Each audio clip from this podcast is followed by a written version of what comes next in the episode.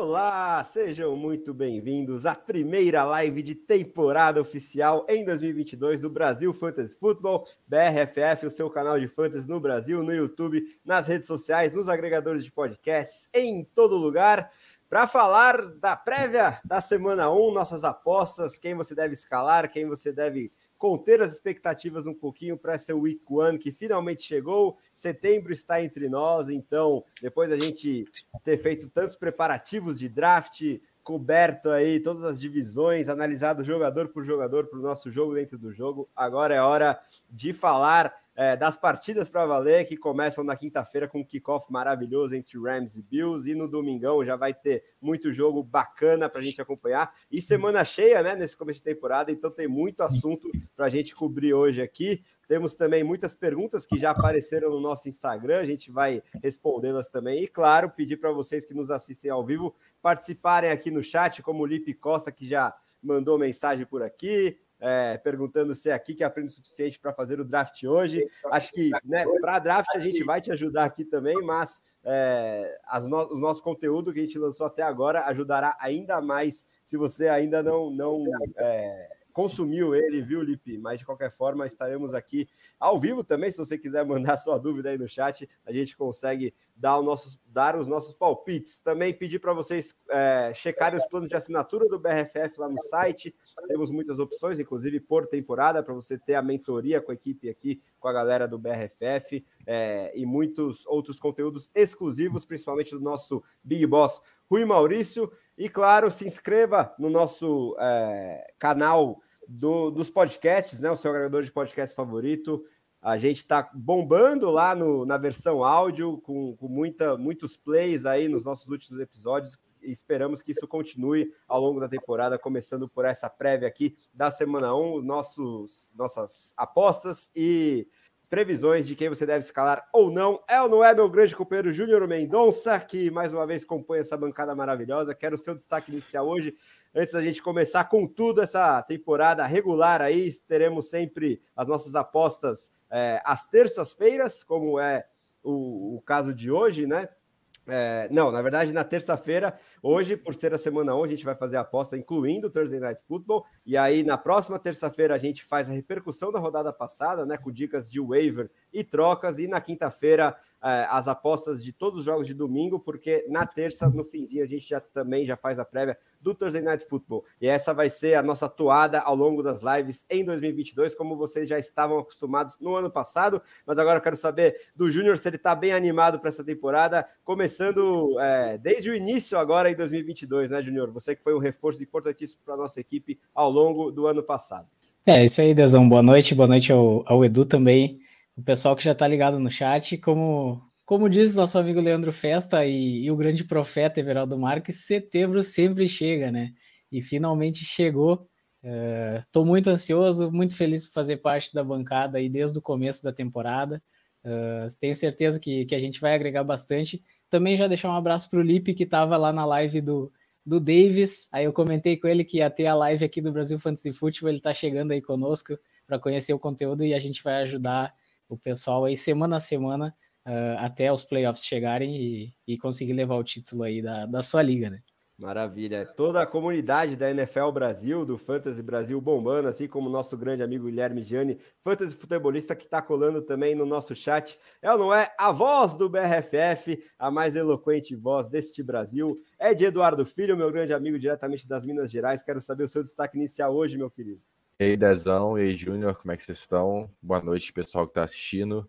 É, como eu digo, é sempre um prazer estar aqui com vocês. Ansioso demais para essa temporada. Estou a fim de me dedicar o máximo possível a poder trazer conteúdo de fantasy, de NFL para todos. Começar essa temporada com o jogaço da quinta-feira, né? Eu tô hypadaço para esse jogo. Meu, não sei se pode falar o palpite, mas o palpite é pro Bills. Acho que o, o Bills vai, vai destronar os Rams o campeão do Super Bowl. E é isso, bora falar dessa semana e vamos lá, bora. Tô contigo no palpite também. É, inclusive, apostei no palpitão é, editado pelo nosso amigo Gui Gianni, representando o The Playoffs, mas a nossa equipe toda voltou também. E foi acirrada a disputa nesse Thursday Night, mas meu palpite também tá com o Buffalo Bills. Vocês podem acompanhar nas redes sociais de todos os principais é, perfis do Fantasy Football no Brasil essa, esse bolão que vai por toda a temporada. Vamos ver quem sai vencedor aí até a nossa querida semana 18, né? Vai ter uma semaninha a mais em comparação ao nosso querido Fantasy nesse bolão, que vai ser bem legal também. Então, bora não perder mais tempo, porque tem muito jogo para a gente comentar e falar as implicações do Fantasy Football, começando por esse maravilhoso Los Angeles Rams visitando, é, na verdade, recebendo o Buffalo Bills, né, Júnior? É, um over-under generoso para o nosso jogo, 52 pontos e meio, com o Búfalo favorito mesmo fora de casa por 2.5. Enfim, em quem você acha que a gente pode apostar, em quem é melhor ter cautela nessa primeira semana no Fantasy, nesse jogo que promete demais, Júnior?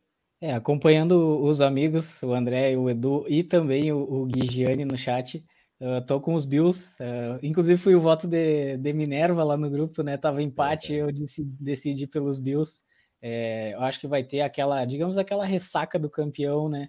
Do, do Los Angeles Rams. E acho que o Buffalo Bills vai voar na temporada. Uh, por isso já vamos falar um pouquinho do, do, dos jogadores de cada equipe. Acho que a gente tem jogadores incontestáveis para serem escalados nessa semana, independente do confronto ser difícil e das duas defesas serem boas defesas. Acho que tem nomes que não se pode estar no banco. É, do lado do, dos Rams, uh, acho que o Matthew Stafford Uh, é um QB 1 na temporada, apesar de ter essa, essa questão aí da lesão, da defesa de Buffalo também ser uma boa defesa, mas é um QB 1, uh, a menos que você tenha pego um, um, outro QB mais alto que ele, ele tem que ser escalado, acho que vai pontuar, acho que vai bater o over desse, desse jogo, então vão ter bastante muitos pontos na partida. Uh, outro jogador que eu acredito bastante para a temporada, inclusive tenho pego bastante em drafts, é Ken Akers. Acho que, que ele se recupera, Acho que ele volta bem para os Rams. Uh, deve comandar esse ataque, esse backfield. Para mim, ele não vai dividir tanto backfield com, com o Henderson. Uh, então é um cara que eu confio. Uh, nessa semana, talvez não seja uma escolha unânime, por, por essa defesa de Buffalo ser uma, uma defesa muito boa, né? E, mas eu escalaria, no mínimo no flex, eu colocaria. os dois wide receivers também do, dos Rams, acho que são altamente escaláveis, principalmente Cooper Cup, que é foi o principal recebedor da temporada passada. E com o reforço do Allen Robinson, acho que é um cara que encaixa demais no sistema dos Rams. Uh, acho que é um cara que vai se recuperar na carreira, tem um quarterback uh, acima da média. Então é um cara que a gente vai ficar muito de olho nessa temporada. Uh, é um cara que foi draftado bem abaixo, né? Tem sido draftado, né? Quem tá fazendo drafts ainda é o cara que tá mais abaixo nos boards. E é um alvo muito interessante para a semana. Do lado de Buffalo, acho que, que o que o incontestável é Josh Allen, é o QB1 das últimas duas temporadas, deve pontuar muito bem, corre bem com a bola, então é um cara que tem que estar tá no time. E os outros dois que eu colocaria aqui na lista, que são incontestáveis de ser escalado, é Stephon Diggs, que vai ser o receiver top 5 na temporada, então eu colocaria incontestavelmente. E o outro que eu particularmente não gostava tanto nessa pré-temporada, mas com, com os cortes e com vendo os reportes, é Dawson Knox. Dawson Knox é um cara que eu gosto. Eu comecei, aprendi a gostar, digamos assim. Eu tava com um certo receio do, do O.J. Howard por lá, dele ter bastante divisão aí no, uh, com os Tyrants, mas o O.J. Howard foi cortado. Dawson Knox deve voltar a ter volume, ter touchdowns na. Ele é muito dependente de touchdowns, a gente sabe disso, mas o Josh Allen deve distribuir muito essa bola. E, e Dawson Knox seria um cara que eu escalaria aqui sem, sem pensar muito. Se você pegou um Tyrande mais baixo, não pegou aqueles top 5, top 6, eu colocaria tranquilamente nessa semana. Algumas outras escolhas, algumas questionáveis. Uh, a primeira delas, para mim, é, é o Rigby. O Rigby eu já não escalaria, para mim é um Tyrande streaming. Para algumas semanas, não para esta. Para mim, nesta semana, ele não é escalável por conta dessa defesa de Buffalo Bills roubar bastante a bola. Então, eu não colocaria Tyler Rigby nesta semana. Do lado de Buffalo, acho que tem três jogadores que, que são certa incógnita, que é o backfield dos Bills, que é Dave Singletary ou James Cook. Parece que Singletary deve ser o, o running back 1 do time. Eu o escalaria nessa semana no flex no máximo, se você tem algumas opções, talvez ele fique no banco, mas eu o colocaria. Cook, acho que a gente espera para ver o que, que vai ser James Cook, se ele realmente vai ser um running back de terceira descida. Talvez ele vá assumir esse backfield futuramente, mas eu ainda esperaria o James Cook. E o último, de, de, do lado do Buffalo, o queridinho do André, que é Gabriel Davis, né? O Reinaldo. É, outro que eu, que eu tenho um. Eu, eu, particularmente, acho que prefiro esperar uma ou duas semanas para ver como é que vai se comportar esse ataque de Buffalo, se ele realmente vai assumir esse papel de recebedor número dois do time. Eu acho que vai, mas eu ainda tenho um certo receio. Talvez um flex ele seja escalável, mas eu o deixaria no banco, eu particularmente. Não sei a opinião dos amigos, passo a bola para o Dezão defender Gabriel Davis.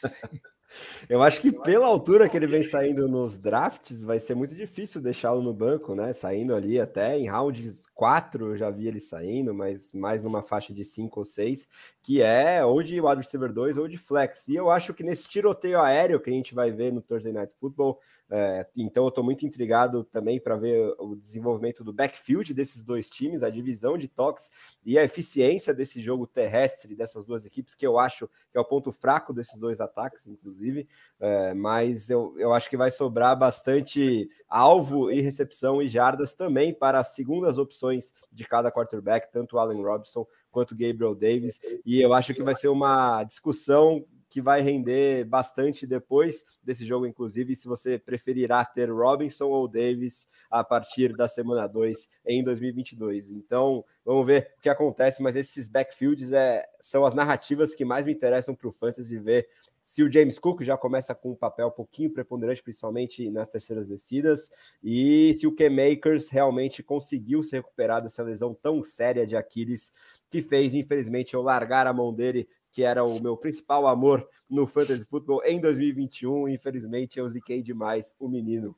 É, e aí, ó, antes de eu passar para o Edu a próxima partida aqui da nossa pauta, o Lipe mandou aqui, ó, no nosso chat, no nosso chat. É, deixo aqui a pergunta que fiz na live do Davis. Qual seria a sequência ideal de posições a cobrir no Fantasy? Parabéns pelo trabalho e pela qualidade da transmissão.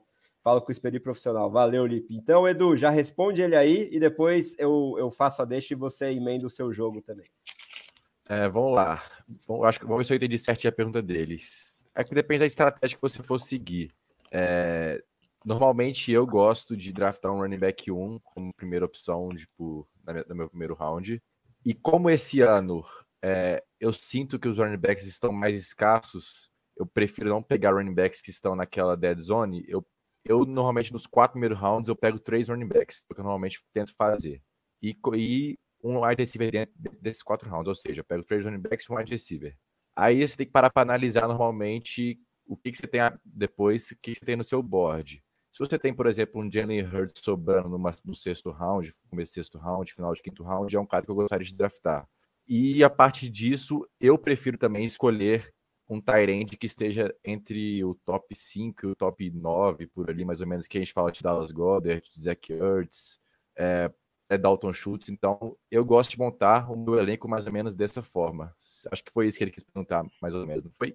Perfeitamente. É, num vácuo, gosto bastante aí da, da resposta que você deu. Acho que depende também é, em qual pique ele tá, né? Se no Sim. começo, no meio ou no final. É, se a liga for PPR, né, que é agora mais padrão, que dá um ponto por recepção, eu acho que você pode considerar, em vez de três running backs e um wide receiver nos quatro primeiros, quatro primeiros rounds, é, dois running backs e dois wide receivers, na ordem que pode variar também. Você pode pegar running back, wide receiver, running back, wide receiver, ou dois running backs, depois dois wide receivers, enfim.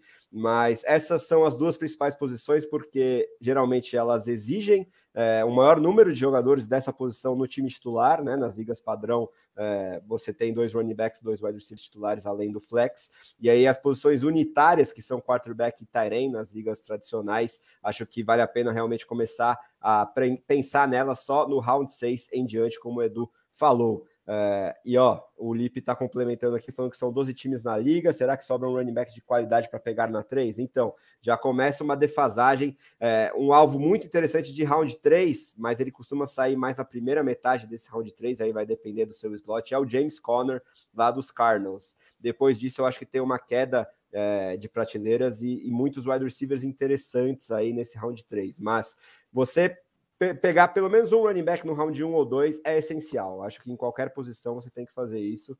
É, e, e, aí, a partir do 3, você avalia se prefere running back ou wide receiver, e chegando no 6, você começa a pensar em Tarém e quarterback. No geral, acho que é isso. Vamos só, então. Só, Só aproveitando, por favor, Júnior. De repente, dá uma dica: se caso o draft for na, no, na plataforma do, da NFL, uh, ontem eu fiz um draft na plataforma da NFL e tá muito mal ranqueado.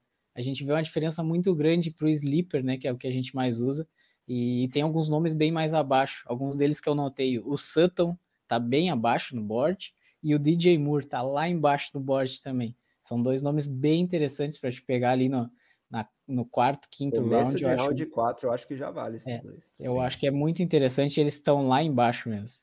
Boa, ele falou que é o Yahoo, o, o ranqueamento do Yahoo tem umas disparidades, mas é, é mais é, consistente do que o da NFL. Eu fiz um draft no Yahoo é, neste último fim de semana. Agora, bora para o nosso segundo jogo, é, a cargo do Edu, que é o Detroit Lions contra o Philadelphia Eagles. Essa partida é em Detroit.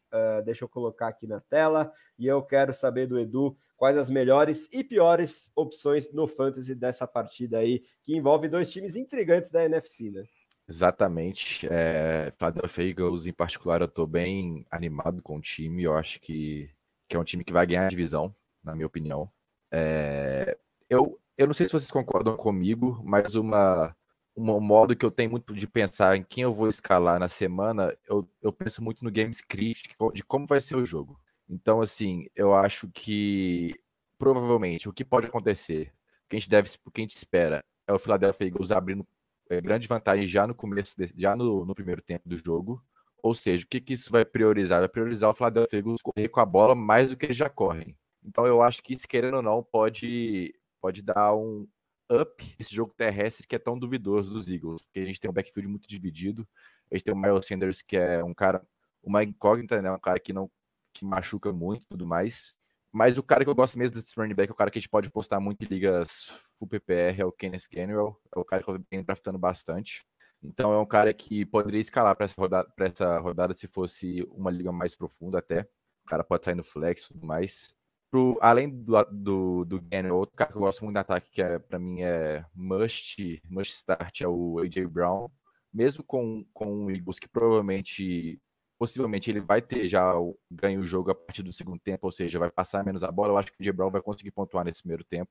É, eu acho que a, a, escolha mais segura desse confronto é o AJ Brown. Outro cara que eu estou intrigado para ver essa temporada é o Dallas Goddard é, que finalmente vai conseguir jo vai jogar sem estar na sombra do, do Zach Ertz nesse Eagles.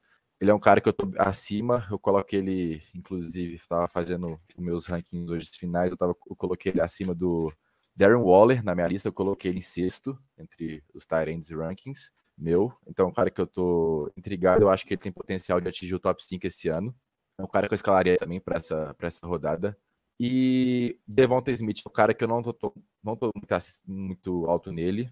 Eu acho que eu não escalaria esse para essa rodada. Não gosto dele para a rodada. Do lado dos Lions, Swift, como todo mundo já sabe, é o cara que vai ter o volume, querendo ou não, muito volume nesse ataque, então é difícil você não escalá-lo mesmo contra um, um matchup que é difícil, a defesa do Eagles é uma boa defesa contra a corrida. Acho que é um, é um matchup difícil, mas eu escalaria o Swift até pelo volume, é um cara que recebe muito bem passe, enfim. Outro nome é o Amon Hassan Brown, que vai ser incontestavelmente o receiver número um desse time, pelo menos até o Jameson Williams voltar, não sei como é que vai ser, mas eu ainda colocaria o Amon Hassan Brown na frente. É, e o cara que eu tô abaixo, que que eu não escalaria, mesmo pela falta de alvos que o Jared Goff terá nessa, nessa rodada, eu não escalaria o TJ Hawkinson, que é um cara que eu tô bem abaixo nesse ataque do, dos Lions. Um nome que pode ser uma surpresa, talvez, é o DJ Chark, não sei como, a gente não sabe como é que ele vai ser inserido nesse ataque. É um cara muito bom dentro da red zone, ele, ele é um cara, um recebedor mais de posse, né? Então, é um cara que pode pontuar fazendo touchdowns, além de, mesmo tendo pouca tarde, poucas recepções e jardas, enfim, ele pode pontuar fazendo touchdowns. E eu acho que é isso. Ah, rapidinho do Goff também. É um nome que eu não escalaria. É, QB reserva para essa temporada para mim. E eu acho que é isso. Boa, Edu. E aí, é, mandando na tela aqui, o grande torcedor dos Eagles, Gigiani, falando que Hurt será MVP. É, e antes da gente passar aqui para a pergunta legal do Leandro, eu esqueci de, de falar o que Las Vegas, as casas de apostas, esperam para essa partida, né? É um over-under intermediário aí, um pouquinho mais alto, de 48,5, com os Eagles favoritos por 4. Acho que é, um pouquinho de respeito eu gosto de ver para esse Detroit Lions. Sim. Não é mais de uma posse de bola, por exemplo, até porque o jogo é em Detroit. Eu, eu tô bem intrigado para ver esses dois ataques e, e, gosto de muitos nomes aí. É, Dunder Swift, inclusive, é, do lado dos Lions tem, tem bastante jogador interessante e Amon Hassan Brown é um queridinho da redação. Agora vou colocar na tela aí, é, jogar para você essa, Júnior. O Leandro perguntando: uma vaga no Flex, liga full PPR, DK Metcalf contra os Broncos, o CH contra os Cardinals ou o Drake London contra os.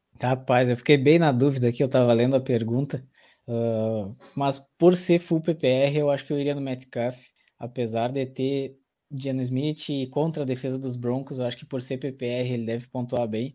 Caso não fosse PPR, eu acho que eu iria com o Hilaire.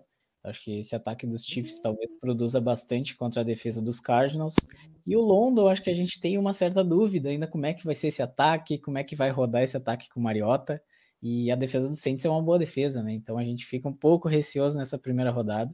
Então eu iria com o Metcalf. Não sei o que, que o pessoal acha aí. Gostaria da opiniões dos colegas também. Não, para mim é, é, bem fácil, Metcalf. Eu acho que a galera tá é, superestimando um pouco essa questão do quarterback. Ele vai ser um rei do garbage time para o fantasy, né? Lógico que na vida real os Seahawks vão sofrer muito com o Dido Smith, mas no fantasy eu acho que é muito boa a chance de na, na no quarto quarto, no último período, as defesas adversárias já é, se pouparem, né? Até os treinadores colocarem reservas, e aí o Metcalf sendo esse alfa, claro, é uma máquina após a recepção também, ele vai fazer muita estatística e pontos para o Fantasy nesse finalzinho, porque aí os Seahawks vão ser obrigados a passar a bola e é uma coisa que eu já falei aqui nas prévias é, durante a pré-temporada, né? Quando você tem um quarterback ruim, eu acho que é muito mais fácil você buscar esse alfa, esse alvo grande que representa o Metcalf, do que um cara muito mais técnico e que precisa de um desenvolvimento de rota na figura do Tyler Lockett. Então, eu ainda tenho o Metcalf como uma aposta bem segura de wide receiver top 20 semanalmente e até o fim da temporada. E eu, você? acho que, eu acho que o, que o pessoal tá bem receoso, a questão que o Sleeper ali, os aplicativos estão dando uma projeção dele muito baixa. Eu acho que o pessoal tá um ah. pouco receoso com isso. Por exemplo, o Hiller ou o London tem uma, uma projeção de pontos maior que a do Metcalf. E aí o pessoal acaba ficando um pouco com medo, né? É, essa questão da projeção eu costumo dar pouco valor. Vamos ver se eu queimo a língua ou não. E, mas tem uma outra questão para o London que é ele enfrentar o Letmore, né? Vamos ver se ele vai cobrir mais o Pitts ou o London, porque o Pitts é praticamente um wide receiver também. Vai ser interessante essa questão. Daqui a pouco a gente fala sobre essa partida, inclusive. Vamos só perguntar para o Edu se ele concorda com a gente que é DK Metcalf ou se você tem outro palpite aí. Não, eu tô no, no Metcalf também. Eu acho que é é, é, tá, a gente está subestimando muito esse, esse Metcalf, né? A gente não, né? As pessoas estão subestimando muito esse Metcalf. Mas só uma coisinha rápida, eu não escalaria o, o, o Edson Hiller quase nenhuma rodada dessa temporada. É um cara que eu tô fugindo, correndo do, eu do tô, Hiller. Tô junto contigo, do totalmente Nossa, fora. Do e uma coisinha rapidinho do London, eu acho que desse, desse matchup com, com o Letmore, eu acho que o London vai vencer muito esse matchup, tá?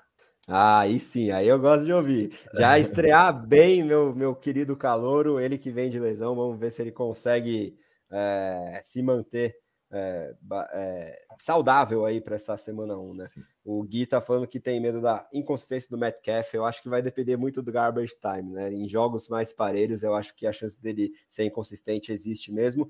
E agora, antes da gente ir para o nosso terceiro jogo, é, falar para você, do responder o Bruno Souza aí. Você tem a, a, resposta na ponta da língua que eu sei. Wide receiver 1 dos Broncos para essa temporada, Judy ou Sutton? Cortland Sutton é o wide receiver 1 dos Broncos para essa temporada. É, eu tenho um pouco de medo do Jury. O Sutton é um cara que já teve lesões também, mas eu tenho um pouco de medo mais com o Jury. É um cara que é menos físico também, né? Tem físico menor e tal. Eu acho que o Sutton vai vencer essa disputa. É um cara que é, ele é rápido, ele vence é, na posse também e tudo mais. Eu acho que o Sutton vai ser o recebedor 1 do Broncos essa temporada. Solta, é. solta a bold aí, né, Edu? É, ele vai ser top 8, né? Que eu coloquei, se eu não me engano, top 7. Top, é, 8, depois. top é 8 na posição. Acho que se ele conseguisse se manter saudável e confirmar os reports, inclusive, né, do training camp, de que o entrosamento do Russell Wilson é maior com o Sutton mesmo, tem tudo para brilhar, porque a gente viu que o Metcalf, que foi assunto logo, é, logo antes disso, conseguiu fazer junto com o Russell Wilson. E o Cortland Sutton, eu não sei se tem o mesmo teto do Metcalf, o mesmo talento, mas características similares e, e, talvez ainda mais capacidade de, de ganhar bolas contestadas na red zone ali e marcar touchdowns. Então, numa divisão também que deve ter vários tiroteios aéreos da AFC Oeste, acho que Sim. o Sutton flertar com 15 a 20 touchdowns é possível numa projeção otimista aí. E aí ele certamente termina no top 12, pelo menos, entre wide receivers. Bom, vamos para o nosso terceiro jogo. É, deixa eu só colocar na tela aqui, que é a meu cargo, meu hum. querido Chicago Bears, é, recebendo a visita do 49ers do meu amigo Júnior Mendonça, num favoritismo mais do que claro para São Francisco, né? São sete pontos, segundo Las Vegas, no over-under baixo aí de só 41 pontos e meio, o que nunca é muito bom para o Fantasy, mas é, as figuras principais acho que não tem muito mistério nessa partida, né? É, do lado dos Bears, acho que toda semana vai ser isso. É, Darnell Mooney e Coke Matt você escala muito mais pelo piso, pelo volume esperado de targets que eles vão ter e a consequente produção estatística em forma de recepções e jardas. É, é um jogo que os Bears vão ter que correr atrás do placar, então isso aumenta as chances deles produzirem para o Fantasy. Eu quero muito ver como que vai ser essa divisão de targets, né? Entre esses, essas duas claras principais armas, porque depois disso você tem Equanimous Sam Brown, é, Byron Pringle e companhia, o nível cai demais. E, e, o jogo aéreo dos Bears não tem muito mistério. Eu quero ver o Justin Fields tendo que sobreviver aí a um pass rush forte dos 49ers, com, com o Nick Bolsa principalmente, e sem linha ofensiva. É, se você tiver outras opções de quarterback, principalmente numa liga que não é super flex, guarda um pouquinho o Justin Fields, espera ver o desempenho dele, que foi um pouquinho animador nesses últimos jogos, jogos de pré-temporada, deu flashes interessantes, correndo com a bola principalmente, que é muito importante para o fantasy, que é algo que eu quero ver o Trey Lance fazendo, o novo titular dos 49ers aí, uma das principais apostas de, de breakout para o fantasy, mas agora com essa pulguinha atrás da orelha com a renovação do Garópolo, né? Acho que essa sombra vai parar para cima do segundo anista toda vez que ele cometer um erro, um turnover, principalmente as câmeras vão se virar para o Jimmy D ali no, na sideline. Mas para o fantasy, mesmo se ele não performar muito bem, essa capacidade dele produzir com as pernas, ele vai ter chance de fazer isso num jogo em que é destacadamente favorito, né? O time dele. É, vamos ver se ele realmente vai apresentar esse bom desempenho no nosso jogo dentro do jogo. Quero muito ver também como vai como vai ser a distribuição de targets desse novo quarterback, nesse ataque que muda bastante nos 49ers, uma característica muito diferente do Garópolo para o Lance, e muitos reports de que o principal alvo do Lance seria o Brandon Ayuk, não o Debo Samuel, também tem toda a questão que o Samuel fez o seu holding, né? É, chegou a pedir troca expressamente, no final ficou em São Francisco e é um jogador bastante diferente em termos de características do Ayuk, né? O Lance ele solta muito mais o braço em comparação ao Jimmy Garoppolo, então é, o Ayuk tem mais essa característica de fazer rotas mais longas do que o Debo Samuel, que é uma máquina após a recepção e deve continuar sendo usado no jogo corrido também. É, e eu acho que é boa a chance dele conseguir pelo menos um touchdown terrestre, talvez, maior do que a chance de um touchdown aéreo para o Debo Samuel nessa partida, em que os Niners são favoritos destacados. Uh, então, você escala o Debo Samuel, acho que com confiança, ele é uma escolha de segundo round no, nos drafts em média. Eu acho que a gente tem que respeitar a qualidade do jogador, mesmo com essas dúvidas aí, com, com essa mudança de quarterback. E o George Kittle, né? Vamos ver o quanto ele vai ser utilizado como bloqueador e quanto como arma no jogo aéreo desse novo quarterback. É, eu tenho meus receios aí se ele vai conseguir é, corresponder a esse ADP de, de, top 5. Eu acho que pela qualidade dele, mas com alguma inconsistência semana a semana, ele vai explodir em pelo menos duas, três semanas, mas também entregar pontuações abaixo de cinco pontos em duas ou três semanas também. Então, isso nunca é muito é, confiável na hora de você tê-lo no elenco. De qualquer forma, por esse teto absurdo que ele oferece pela qualidade técnica que ele tem. Você escala o George Kittle sem, sem muito mistério. E o Ayuk, eu acho que é pelo menos um flex muito interessante em ligas PPR, principalmente. E mesmo se você fez um build de running back heavy, eu acho que ele vale como wide receiver 2, mesmo num jogo em que os Niners são favoritos, porque eu estou muito curioso para ver esse entrosamento que dizem que o Lance e o Ayuk vem tendo. Uh, de resto, no backfield, né? Vamos ver aí essa questão dos Bears. É, muita gente falando que o Khalil Herbert tem chance de assumir a titularidade no médio e longo prazo, até porque é ano de contrato do Montgomery e é uma nova comissão técnica, é, com, com uma nova estratégia de corridas também. O Herbert talvez se encaixe melhor nessa, nessa nova filosofia, mas o Montgomery é um cara que sempre foi muito confiável para o Fantasy nos últimos anos pelo grande volume que ele teve, né? Ele só jogou menos snaps do que o Najee Harris ano passado. É, vamos ver se isso se mantém, porque se não se mantiver, vai ser difícil ele justificar o ADP que teve ali de, de round 3, round 4 para o Montgomery. E num jogo em que os Bears são azarões, é muito difícil ele ter um volume terrestre que sustente essa questão. Vamos ver em ligas PPR se ele vai receber alvos também, né? Muitos targets, é, tendo que correr atrás do placar ou se o Herbert aparece numa divisão maior do que a gente estava acostumado a ver nesse backfield. E do lado dos Niners, Elijah Mitchell parece ser o claro favorito para liderar esse backfield que é sempre tão produtivo, né, do Kyle Shanahan.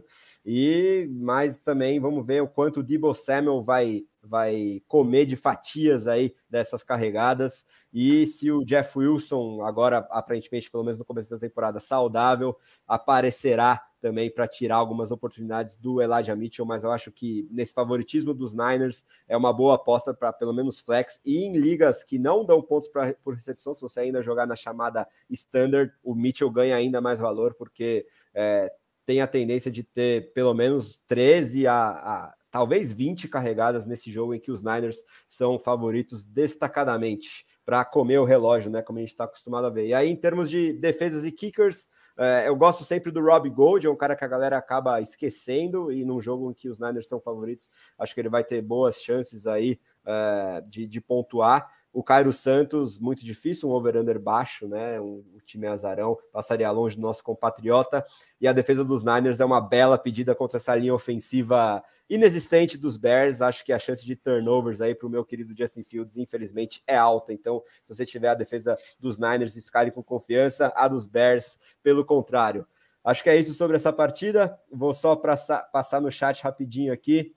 É, o Bruno Souza está falando aqui do seu quarterback, Júnior. Então vou passar para você essa.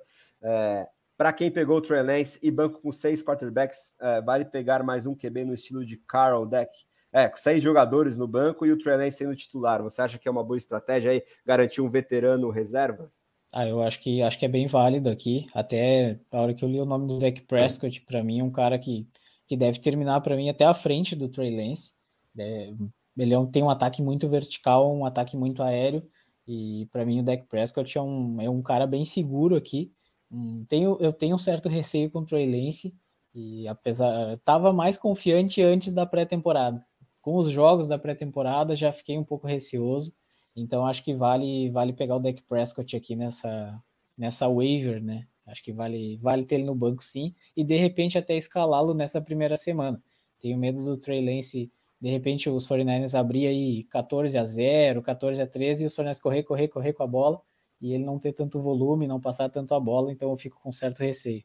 É, Júnior, que é o nosso insider dos Niners, veio uhum. com informações valiosas, mas o Fábio Fortes aqui tá num hype maior. Eu ainda tô, acho que um pouquinho nesse trem. Ele que tem uma belíssima foto de Colin Kaepernick, o maior injustiçado da história dos esportes, não só da NFL, falando que o Lance termina a temporada como quarterback top 5 Uh, e mandar um beijo maravilhoso para a minha querida mãe, Maria Letícia do Amaral Souza, que está aqui no chat também. Bom, é, bora acelerar um pouquinho, galera. Já passamos de meia hora e tem muito jogo para a gente falar. Agora é a vez do Júnior falar sobre um confronto divisional bem legal que envolve o Miami Dolphins recebendo o New England Patriots, um over-under de 46,5 e o Miami Dolphins favorito por 3, Júnior. É, Miami favorito, eu acho que em muito tempo não era favorito contra os Patriots, né? Mas eu acho que eu vejo, a gente vê um favoritismo um pouco maior realmente do, dos Dolphins. Um time ajeitadinho, um time bem encaixado. E eu pensando nas opções, de, de opções claras para serem escaladas, são poucas. Eu, eu acho que são bem poucas.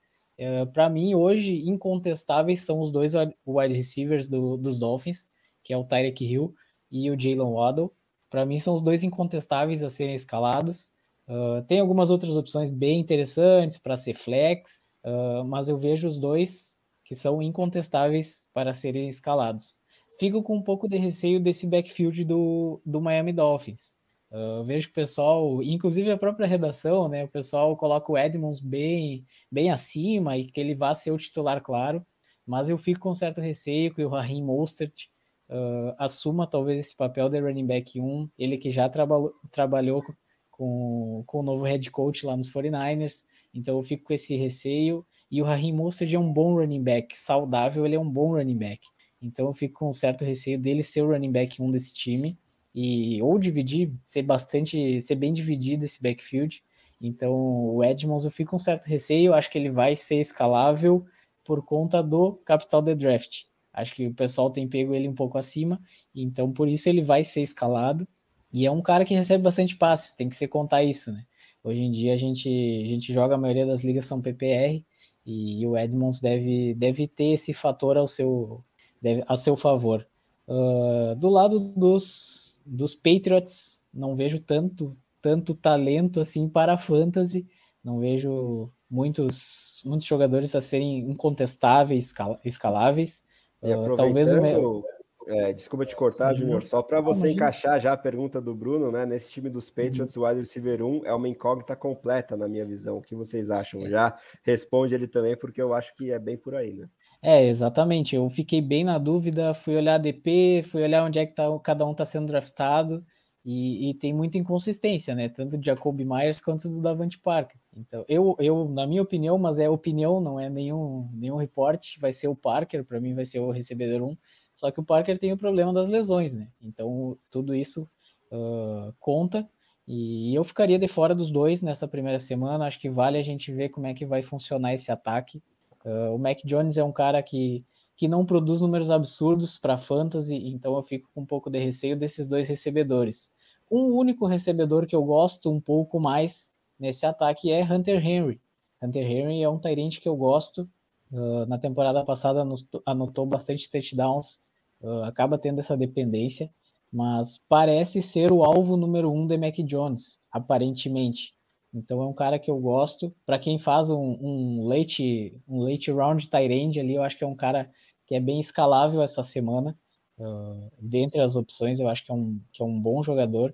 Uh, apesar da defesa de Miami do, do Miami Dolphins ser muito boa, acho que vai roubar muito a bola do, do Mac Jones. Então eu ficaria um pé bem atrás em, em todos os alvos uh, do, dos Patriots. E esse backfield, a gente já vem falando há um certo tempo, né? Do Stevenson o Stevenson talvez assuma esse papel de running back 1 do time. Vamos ver como é que vai funcionar na semana 1. Uh, eu não escalaria nenhum dos dois, nem o Damian Harris, nem o Stevenson.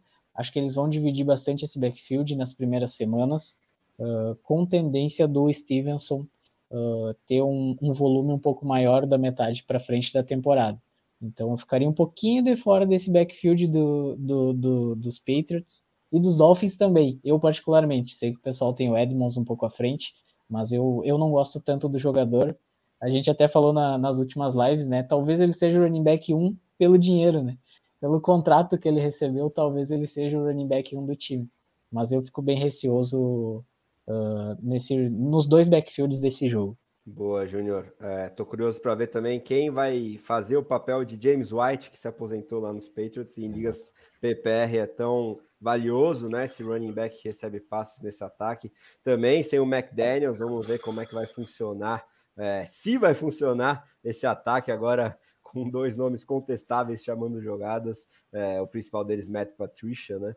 Mas eu gosto do, do Stevenson nesse papel, vamos ver se isso se confirma. É, bom, a gente tem bastante pergunta lá do Instagram, né, Júnior? Mas como é, o tempo está um pouquinho corrido, vamos emendar mais dois jogos e depois já separa duas perguntas aí que você mais gostar para a gente conseguir responder depois. Agora é a vez do Edu é, falar sobre o Carolina Panthers recebendo o Cleveland Browns é, um over-under baixinho de 41,5, é o Revenge Game de Baker Mayfield, né?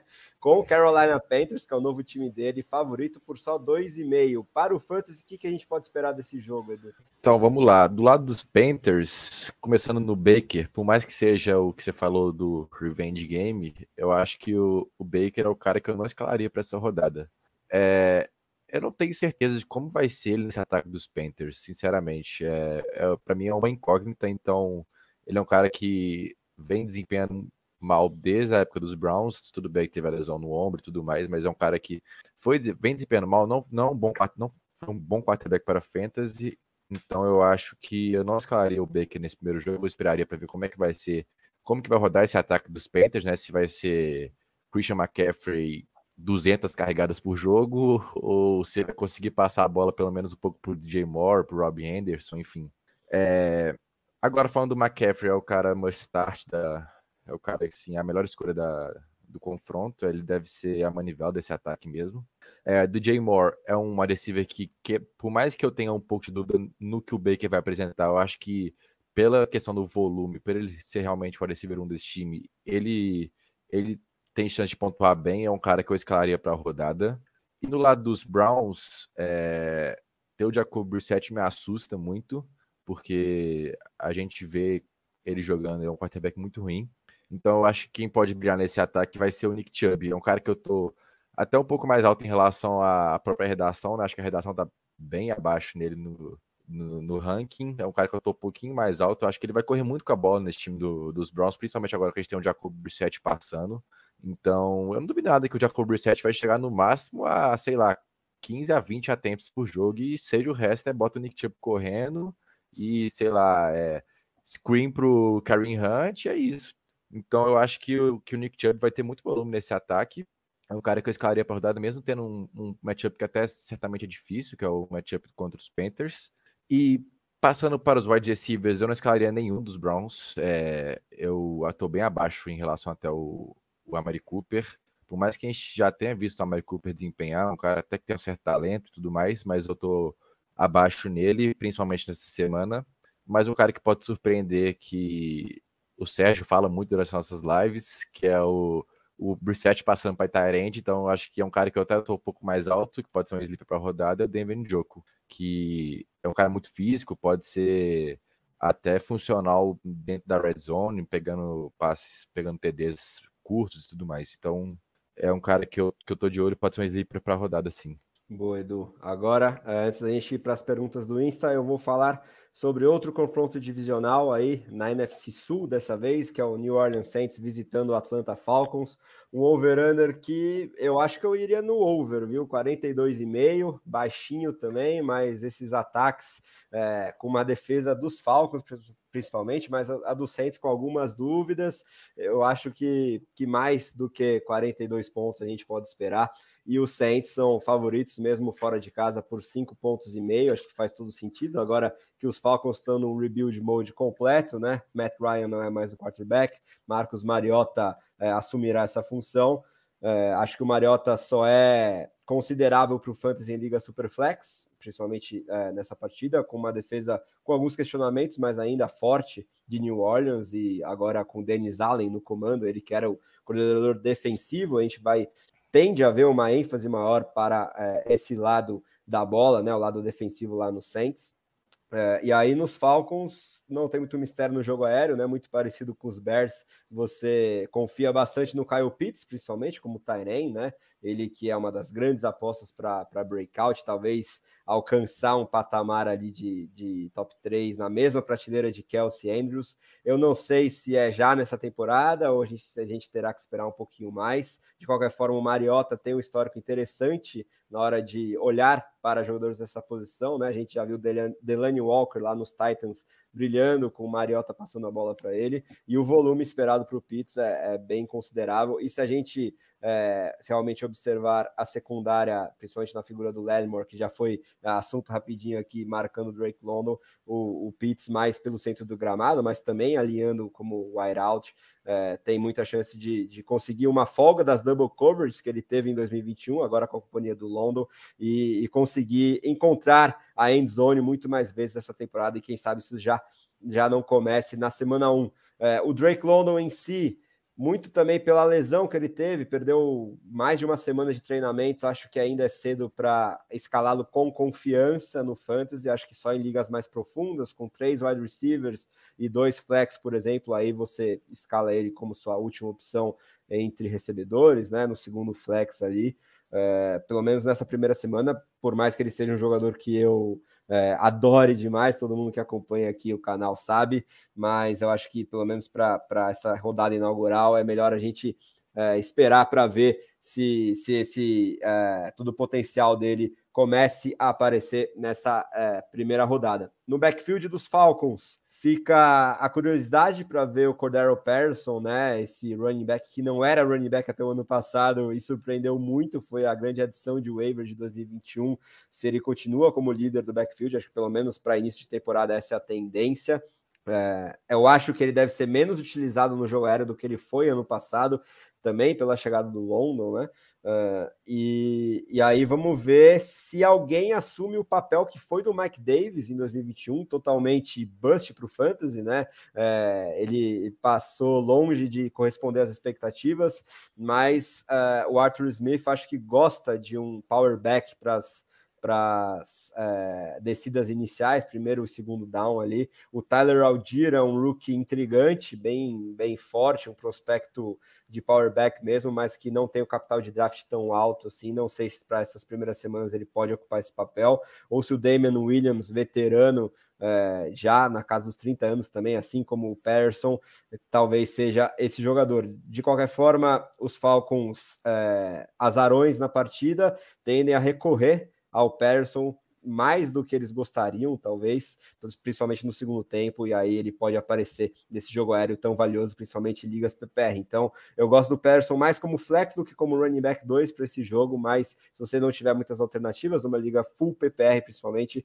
dá para tentar apostar aí no Patterson como um running back 2. É, do lado do Saints, muito curioso para ver essas novas armas do jogo aéreo que sofreu tanto, principalmente na última temporada, né? Com Michael Thomas parecendo um Papai Noel, né? Você acredita, se quiser, a essa altura, na saúde dele, principalmente, né? Além dos problemas extra-campo. Eu tenho todos os pés atrás com esse jogador, que vem ainda sendo draftado ali na faixa do round 5 ao round 7. Para mim, é um preço muito alto, com tantas dúvidas que param sobre esse que foi o principal recebedor da NFL e do Fantasy lá em 2019, mas que desde então não conseguiu se manter saudável e com uma sequência confiável de jogos. Eu gosto muito do Chris Olave para é, assumir um protagonismo, talvez não de início, mas no médio e longo prazo desse jogo aéreo, porque eu acho que o jogo dele casa muito bem com o James Winston, muito diferente do que o Drew Brees fazia com o Michael Thomas, que adorava atuar como um big slot ali e receber os passes mais curtos, que o Drew Brees adorava é, lançar. O James Winston é outra característica, e aí eu quero muito ver esse entrosamento dele com o Chris Olave, que é um calouro é, que talvez chegue dentre essa classe mais pronto né, em comparação aos seus concorrentes aí, é um cara bastante refinado tecnicamente e que gosta de passes em profundidade. É, e contra uma secundária fraquíssima dos Falcons, acho que ele vai ter muita chance de, de achar uma ou duas big plays e aí só nelas já valer a pena para o Fantasy. Acho que é uma aposta interessante para flex, pelo menos é, nessa rodada. E o Jarvis Landry chega para ocupar a posição de slot mesmo, e aí eu fico curioso para ver o Michael Thomas mais no outside, né?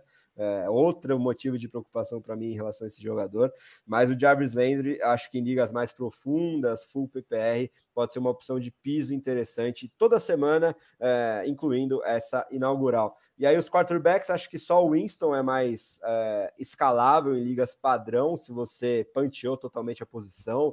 É, e está streamando quarterbacks, é uma boa opção contra essa secundária fraca, por mais que a gente tenha o Alvin Camara com tudo para brilhar aí nesse nesse primeiro jogo, porque o favoritismo do Saints é destacado e no segundo tempo ele deve ter bastante muitas carregadas, mas eu estou intrigado para ver também se o Mark Ingram não vai aparecer mais do que os jogadores que tenham o, o Camara no seu time de fantasy gostariam, principalmente no garbage time ali, poupando também a principal arma do ataque, eles jogam o veterano lá, o Ingram, que foi muito bem na pré-temporada, inclusive, para gastar o relógio, ele que é mais power back em comparação ao Camara. De qualquer forma, o Camara é a escolha de segundo round, pelo menos, e você escala semana sim, semana também, enquanto ele estiver saudável. Uh, acho que é isso em relação a esse jogo. As defesas, acho que a do Saints é uma boa opção, dos Falcons nunca, praticamente nenhuma semana.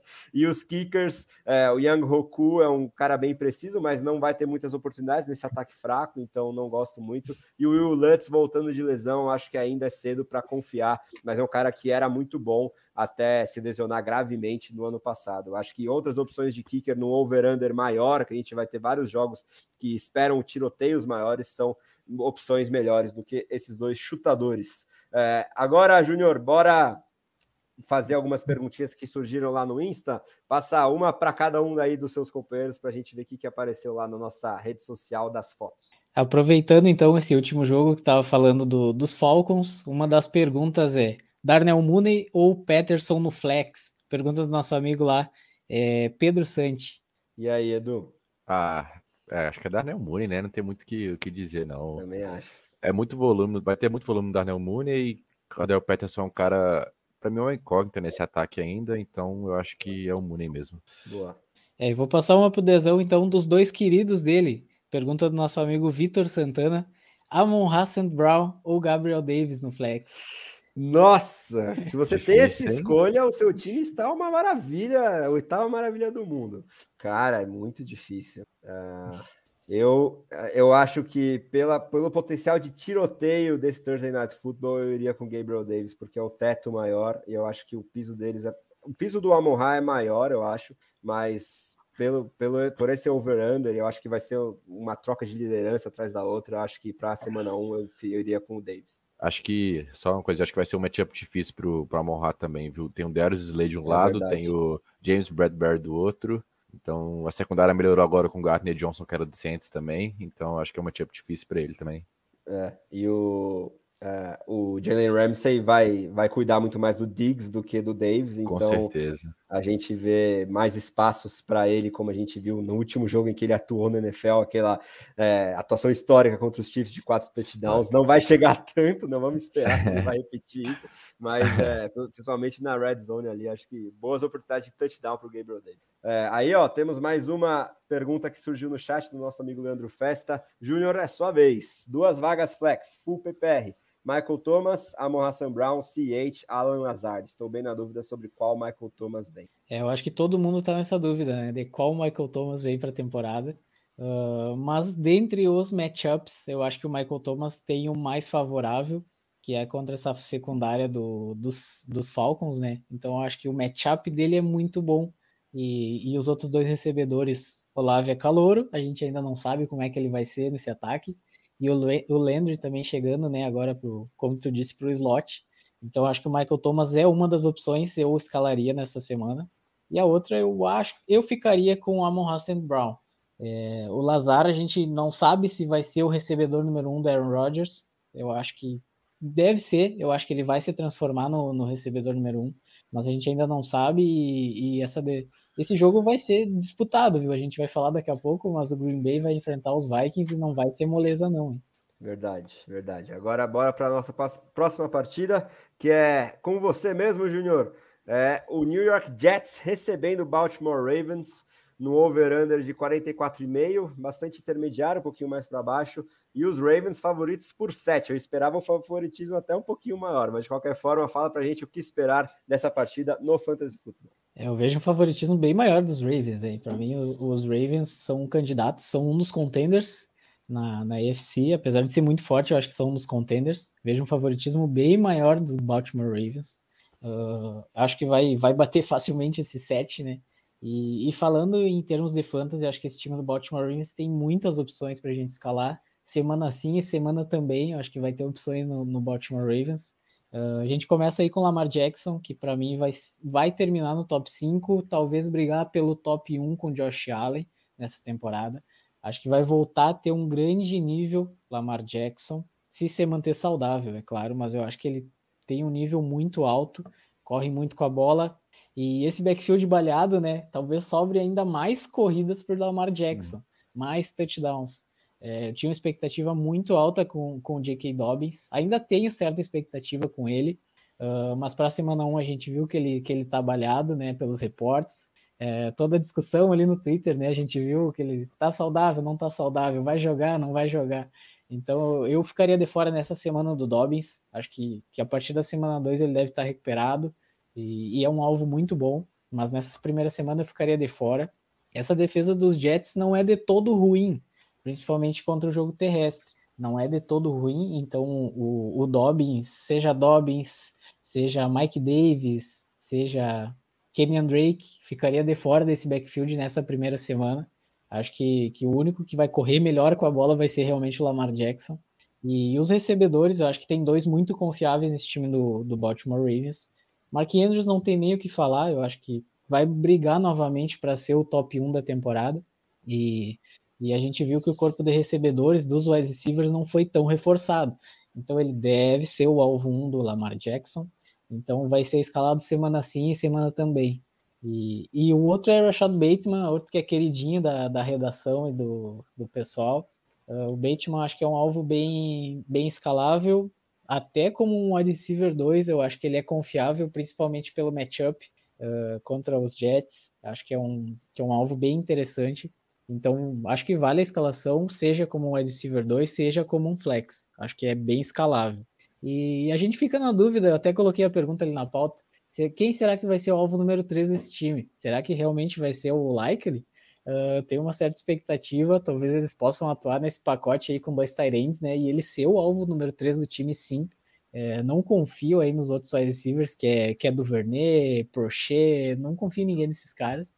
Então acho que o Like ele pode ser um grande sleeper na temporada. Para a semana 1 acho que ainda não, mas no restante eu acho que é muito válido. Passando para o lado dos Jets, poucos alvos, nesse ataque, uh, principalmente porque o quarterback vai ser Joe Flacco. Então isso limita muito o ataque do, dos Jets. Uh, ficaria de fora da maioria deles. Acho que os dois que podem ser pensados é Brice Hall, principalmente pelo capital de draft investido nele, apesar dos reportes falando que vai ser o Carter, o running back 1. Eu não acredito, principalmente porque ele foi uma escolha alta, né, de segundo round. Uh, mas acho que é um cara escalável por conta do capital de draft. O confronto não é dos melhores, porque a defesa dos Ravens é muito forte, mas a, ele vai acabar sendo escalado. Se você tiver uma opção melhor de running back, é claro que é válido de colocá-lo.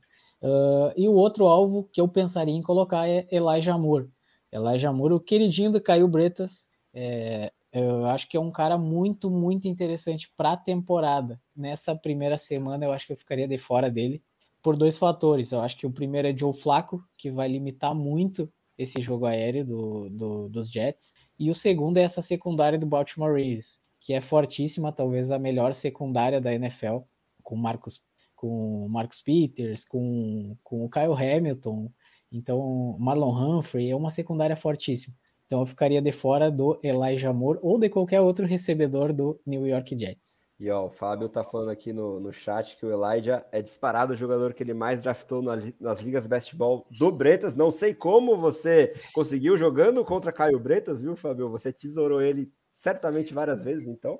Imagino terminar o wide receiver top 10 jogando sem quarterback, mas eu acho que o talento que, que ele demonstrou nas partidas em que ele se manteve saudável em 2021, Matt Harmon, nosso guru de wide receivers principal, já foi nosso convidado por duas vezes no nosso canal, né? Teve, a gente teve a honra de entrevistá-lo duas vezes. Adoro o Elijah Moore e, enfim, a situação de quarterback se melhorar no médio e longo prazo, ou com a ascensão do Zach Wilson, ou com a adição de um, de um novo jovem mais talentoso talentoso, é, ele tem tudo para realmente explodir na NFL e já nessa temporada ser uma boa opção para o nosso Fantasy Football. E nosso querido amigo José Ferraz, maior torcedor dos Jets no Brasil, falaria, viu, Júnior, que o Joe Flaco seria melhor para o Fantasy de todos os Com jogadores, certeza. inclusive o Najamur, do que o Zé Wilson. Então vamos ver se se, se confirma, se realmente a gente é, vir o Joe Flaco nessa primeira semana aí, enquanto o Zé Wilson ainda é dúvida por questões aproveitando Aproveitando mais uma perguntinha do, do Instagram, Bora. que é um jogador que está envolvido. Passo para vocês também a bola que é uma dúvida também do Vitor Santana, que é Brace Hall ou Karim Hunt? Quem vocês iriam nessa primeira semana? Nossa, difícil, hein? Eu acho. Nossa senhora. Que pergunta difícil. Uhum. Eu acho que eu iria no Hall ainda. Pelo, pelo teto maior, porque os dois são azarões nos próprios jogos, mas aí isso aumenta o valor do Hunt recebendo passes, né? Eu acho. É. Nossa, muito difícil. É, eu acho que eu vou ficar com o Hunt. É, na primeira semana, o piso maior é do Hunt por causa dos reports em relação ao Carter também. Se ele tem essa opção de um cara que a gente já sabe o que é na figura do Hunt, espera um pouquinho para ver a utilização do backfield dos Jets nessa primeira partida. É, e aí vamos esperar que o Brice Hall vai realmente ser esse protagonista. Eu acho que isso vai durar, no máximo, essa dúvida vai durar no máximo até semana 4, muito parecido com o que foi o Jonathan Taylor na temporada de calor dele, que tinha o Marlon Mack ainda, o Naheem Hines, mas a partir da semana 5 ali ele já assumiu o protagonismo e terminou como top 10 naquele ano já. É, acho que a tendência é a gente ver algo parecido, talvez com um teto um pouquinho menor do que o Taylor naquele ataque dos Colts, porque os Jets são um time ainda com menos expectativas do que era aquele Colts. É, o Bruce Hall, pelo talento que ele tem, ele vai assumir esse protagonismo, mas não sei se para essa semana 1, né, Júnior? É, talvez. Eh, eu acho que o outro confronto talvez seja mais equilibrado do que esse, né? É. Tendo o Browns e Panthers, a gente não sabe quem, quem vai despontar, a gente não sabe como é que vai ser esse Baker Mayfield, né? Talvez Karim Hunt tenha bastante oportunidade. E aqui nesse jogo a gente vê um claro favoritismo do, dos Ravens, né? E, os Jets vão estar atrás do placar praticamente o jogo inteiro, e talvez o Hall não tenha tanto volume, né? Exato. Bom, bora acelerar um pouquinho, porque eu tenho um draft 9 e meia ainda de uma liga maluca. Se muito provavelmente a gente é, invadir o horário do draft, eu comento um pouquinho sobre ela. E tem Libertadores também às 9 e meia. Acho que a galera vai querer assistir aí o jogo do meu rival, que eu não eu cansei já de ver ser campeão. Então, tem, então a gente tem que secar o Palmeiras às 9 e meia. Mas agora é a vez do Edu falar sobre Washington Commanders e Jacksonville Jaguars. O jogo é na capital federal. O que, que a gente pode esperar para o Fantasy nessa partida aí, Edu? É o over-under também de 43,5, né? Que tá. Isso. E menos 3 para Washington, é isso? Washington favorito por 3. Favorito por 3, isso, exatamente. É, só uma coisa rapidinho do, do Palmeiras. Você, vocês, é, São Paulinos, já ganharam muitos títulos, os Palmeiras já sofreram muita mão de vocês. Então acho que chegou a hora um pouquinho também de vocês sofrerem. Tem que aprender a sofrer um pouquinho também com futebol. É verdade. É... Mas a gente tá sofrendo bastante, tá? é, falando de, de Commanders e Jaguars, vamos lá. É, dos quarterbacks, eu acho, por mais que eu não goste nem um pouco do Carson Wentz, eu acho ele muito ruim. Eu acho que ele é um bom nome de stream para essa primeira rodada. Porque, querendo ou não, ele tá enfrentando os Jaguars, que é uma defesa que, por mais que tenha se reforçado no front com o Trevor Walker e tudo mais, eu acho que é, contato com aquele linebacker que era de Atlanta também, o Oluokun, se eu não me engano, que foi muito bem na temporada passada. É, Devin a, Lloyd via draft também. Devin Lloyd também, isso. A secundária ainda continua bem ruim, eu não gosto nem um pouco, por exemplo, do Shaquille Griffin, que é um cornerback que já foi de Seattle e tudo mais. Eu acho que Carson Wentz, se ele tiver um jogo terrestre funcionando um pouquinho, ele consegue ir bem nessa primeira rodada. Então, acho que é um bom um nome para streaming. Já no Trevor Lawrence, eu não escalarei esse na, na, na, primeira rodada. Acho que é um nome para a gente observar como é que vai ser esse ataque do Doug Peterson, como é que vai rodar. É, por mais que a gente saiba que tem talento ali, eu acho que é. A temporada do ano passado deu um pouquinho de medo em relação a ele. Por mais que tenha sido outro, um caos completamente diferente, Urban Meyer tudo mais. Eu deixaria de escalar o Trevor Lawrence nesta rodada. É, no backfield, o Antônio Gibson é um jogador que eu considero muito risco, só que é um risco que pode ser pago. Ele é um risco com teto, na minha opinião, porque se a gente vê ele, se ele conseguir correr bem, tudo mais, se ele receber passes, que é um cara que a gente sabe que recebe muito bem passes, ele tem tudo para chegar a top 10 da, da rodada de running back. Então eu acho que, que o, Antônio, o Antônio Gibson é um cara que é arriscado, mas pode se pagar. No Travis Etienne, é um cara que eu draftei bem, bastante até, eu tô bem em, acima nele. Só que ele enfrenta um, um front muito difícil do, do Washington, né? Que tem o Jonathan Allen, Darren Payne, Montez Sweat. Não vai ter o Chase Young, mas só que tem só esses três aí que são três ótimos é, jogando no front. Então eu acho que é um confronto difícil, só que como o Travis Etienne é um cara que ainda tem o talento natural de receber passes, eu acho que ele pode ser um bom nome para essa semana como running back 2. De wide receiver, acho que o Terry McLaurin é a melhor escolha para to de todos os jogadores dessa, dessa rodada. Que ele enfrenta uma secundária bem ruim, é um cara muito bom, tem um talento, então eu acho que ele pode ser um wide número 2, né, até com potencial de ser um. Assim como o Jahan Dodson é um cara bom até pro flex, eu acho, eu acredito. Eu gosto, eu gosto do Jahan Dodson vindo do draft. Acho que é um bom nome. Outro nome que a gente fala muito nessa a gente falou muito nas últimas lives, é a questão do follow the money, que é o Christian Kirk. É um cara que foi um contrato absurdo que ele recebeu nessa intertemporada, então eu acho que difícil você não, você não esperar volume dele nesse ataque. E um nome que eu gosto bastante, só voltando que é um cara que acho que pode ser para flex ou até um potencial de wide receiver número 2. E um nome que eu acho que é um sleeper para essa rodada que eu peguei bastante finais de drafts foi o Zay Jones. É um cara que o Jaguars pagou nessa temporada também, assinou um contrato com ele. É um cara que dentro da red zone pode ser pode ser importante, ele é um cara mais físico e tudo mais, e pode ser um cara importante para ele substituindo até um pouco o que o Marvin Jones faz, porque o Marvin Jones é um cara mais velho e tudo mais. Então eu acho que o Zay Jones pode ser um sleeper para essa rodada ou para a longo prazo também para esse ataque dos Jaguars. É, vamos observar se o vovô Marvin Jones tem ainda gasolina no tanque. É. Eu acho que pelo menos para uma temporada, eu, eu tenho draftado ele nos finzinhos de, de, de, de draft também. Acho que pelo menos mais um aninho. É, também é, porque a gente vai ver o Trevor Lawrence estreando, entre aspas, num ambiente minimamente funcional, é, ele ter esse, esse alvo mais veterano, acho que vai ser importante. Vamos ver aí se o, se o Marvin Jones consegue continuar é, sendo aquele wide receiver 4 confiável para cobrir bye weeks, principalmente. Uh, agora chegou a minha vez de falar sobre Giants e Titans, o jogo é em Nashville, é, um over-under de 43,5, não é o ideal para o Fantasy, com os Titans favoritos por 5,5. Não sei se eu concordo com, com esse favoritismo nessa medida aí. Acho que um quatro, uns quatro pontos estariam melhor é, fundamentados, porque eu quero muito ver esse novo ataque aí do New York Giants, agora de Brian Dable. É, quero ver principalmente Saquon Barkley, que enfrenta Derrick Henry, né? Em termos de talento é, e, e, produção como, como corredor, né? Uh, prospecto Saquon Barkley é um cara que ainda me atrai muito e ele nesse ano de contrato, né? É, é o último ano dele do, do rookie contract com os Giants. Ele vai ter que produzir depois de duas temporadas de muitas lesões é, e sendo muitas vezes esquecido na hora de ranqueamentos de, de, dos 10 principais corredores da liga, e ele vai ter que relembrar a NFL e, consequentemente, os jogadores de fantasy da imensa qualidade e talento que ele tem. E se não for esse ano, ele vai deixar de ganhar muito dinheiro, que é o segundo contrato dos running backs que representa isso. Então, por isso, eu tenho ele acima do consenso e estou apostando bastante no Barclay para 2022. E se ele conseguir se manter saudável, acho que ele tem tudo para ter um volume absurdo de toques na bola, tanto pelo chão quanto pelo ar, até porque ele não tem concorrência no backfield. O segundo é, running back dos Giants é o Matt Breida, que é praticamente a essa altura um cara de practice squad.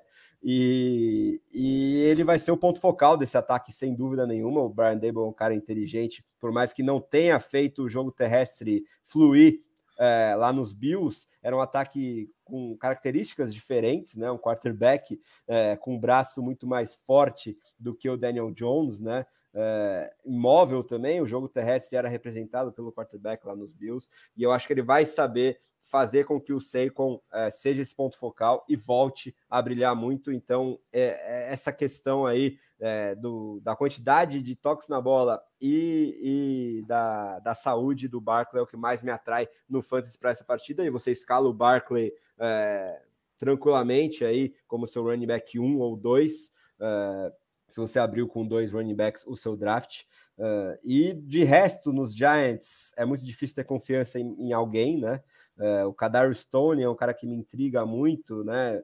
Brilhou no um jogo e meio que ele teve totalmente saudável em 2021, praticamente, uma máquina de dibrar adversários na, na boa gira brasileira, né? Um cara muito elusivo, mas que tem muitas dúvidas em relação à capacidade de, de criar separação, correr rotas como wide receiver mesmo, e ele deve é, ocupar o outside, né? Já que os Giants draftaram o Wandale Robinson no segundo round, o capital de draft interessante, ele vai ser o slot receiver, mesmo o Sterling Shepard tendo saído da IR antes do esperado. acho que para para essa primeira partida, pelo menos, é, ele vai jogar snaps é, muito contados se entrar em campo. Então, eu quero muito ver também o quanto o Robinson vai ter papel nesse time, porque eu já joguei a toalha em relação a Kenny Golladay, um Nossa. cara que já foi muito importante para o Fantasy há uns três anos atrás, lá em Detroit, mas que nos últimos anos tem demonstrado um completo desinteresse, parece, em ser jogador de futebol americano, né?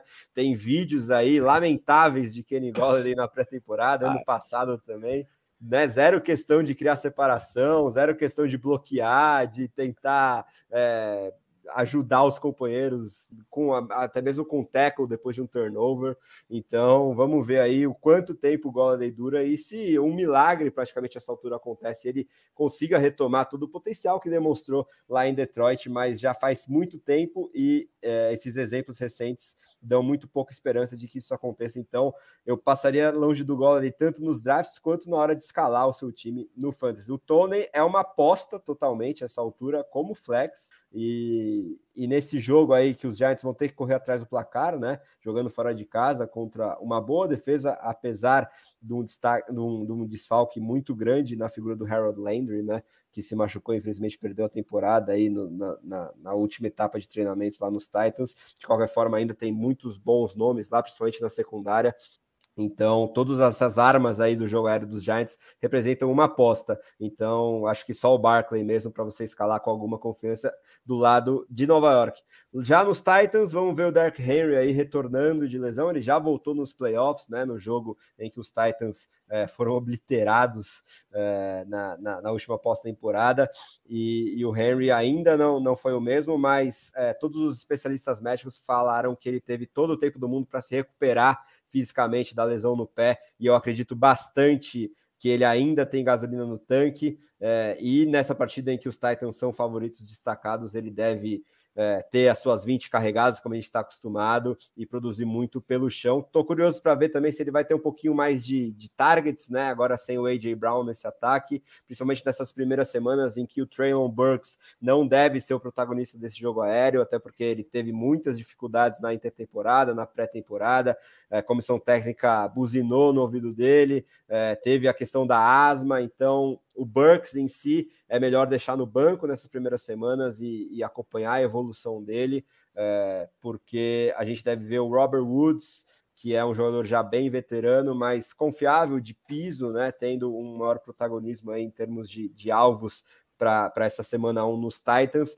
mas que eu só escalaria como flex. E se você tiver alguma outra opção pouquinho mais confiável em ligas tradicionais, eu deixaria o Woods no banco. É, de resto, temos aí o Kyle Phillips, calouro, com algum buzz de, de slot, mas só em ligas ultra profundas para você se quer cogitar escalá-lo. É, e aí os quarterbacks, acho que só em ligas super flex eles são cogitáveis. O próprio Tannehill deixou muito a desejar no passado, eu tenho ele abaixo do consenso, e é um cara que não vai te entregar muito teto, ainda mais com o Derrick Henry saudável no jogo em que é favorito. Então, procure por outras opções de signal callers. Em termos de defesas, acho que a dos Titans pode ser uma boa pedida, porque o Daniel Jones a gente sabe que gosta de cometer turnovers, né, principalmente fumbles, e a dos Giants é muito difícil contra o Derrick Henry é, queimando o relógio e, e castigando os defensores. Você ter alguma confiança em escalar é, essa defesa.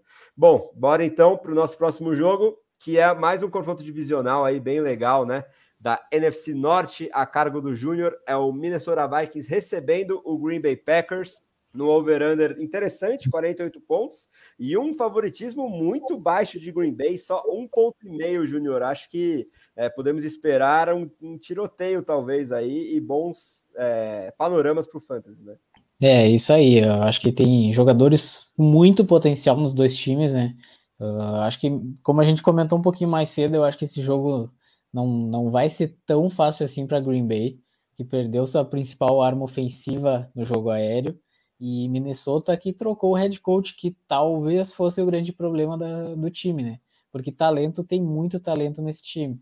Uh, inclusive alguns incontestáveis de serem escalados. O, o nosso wide receiver 1, eu digo nosso, meu e do André, Julio, é, Justin Jefferson, acho que é ele não é o receiver 1 da, da redação, né? Mas é, ele é o receiver 1 meu e do André. E, e, ele é incontestável, acho que vai ser escalado todas as semanas. Tá saindo no primeiro round. E, e acho que é, vai ser o receiver 1 da temporada. para mim, pelo menos. Uh, outro que, vai, que é escalável sempre é Dalvin Cook, né? É um cara que tem muito potencial, vai ter volume nesse, nesse, nesse ataque. Acho que esse ataque vai evoluir agora uh, com, com o novo head coach. Uh, talvez o Mike Zimmer fosse o problema desse time. É, então eu gosto desse time do Minnesota. Estou confiando, eu acho que esse time vai aos playoffs via wild, wild card. Gosto do time do Minnesota. Kirk Cousins é um cara sólido. Acho que não é um grande quarterback, mas é um cara sólido.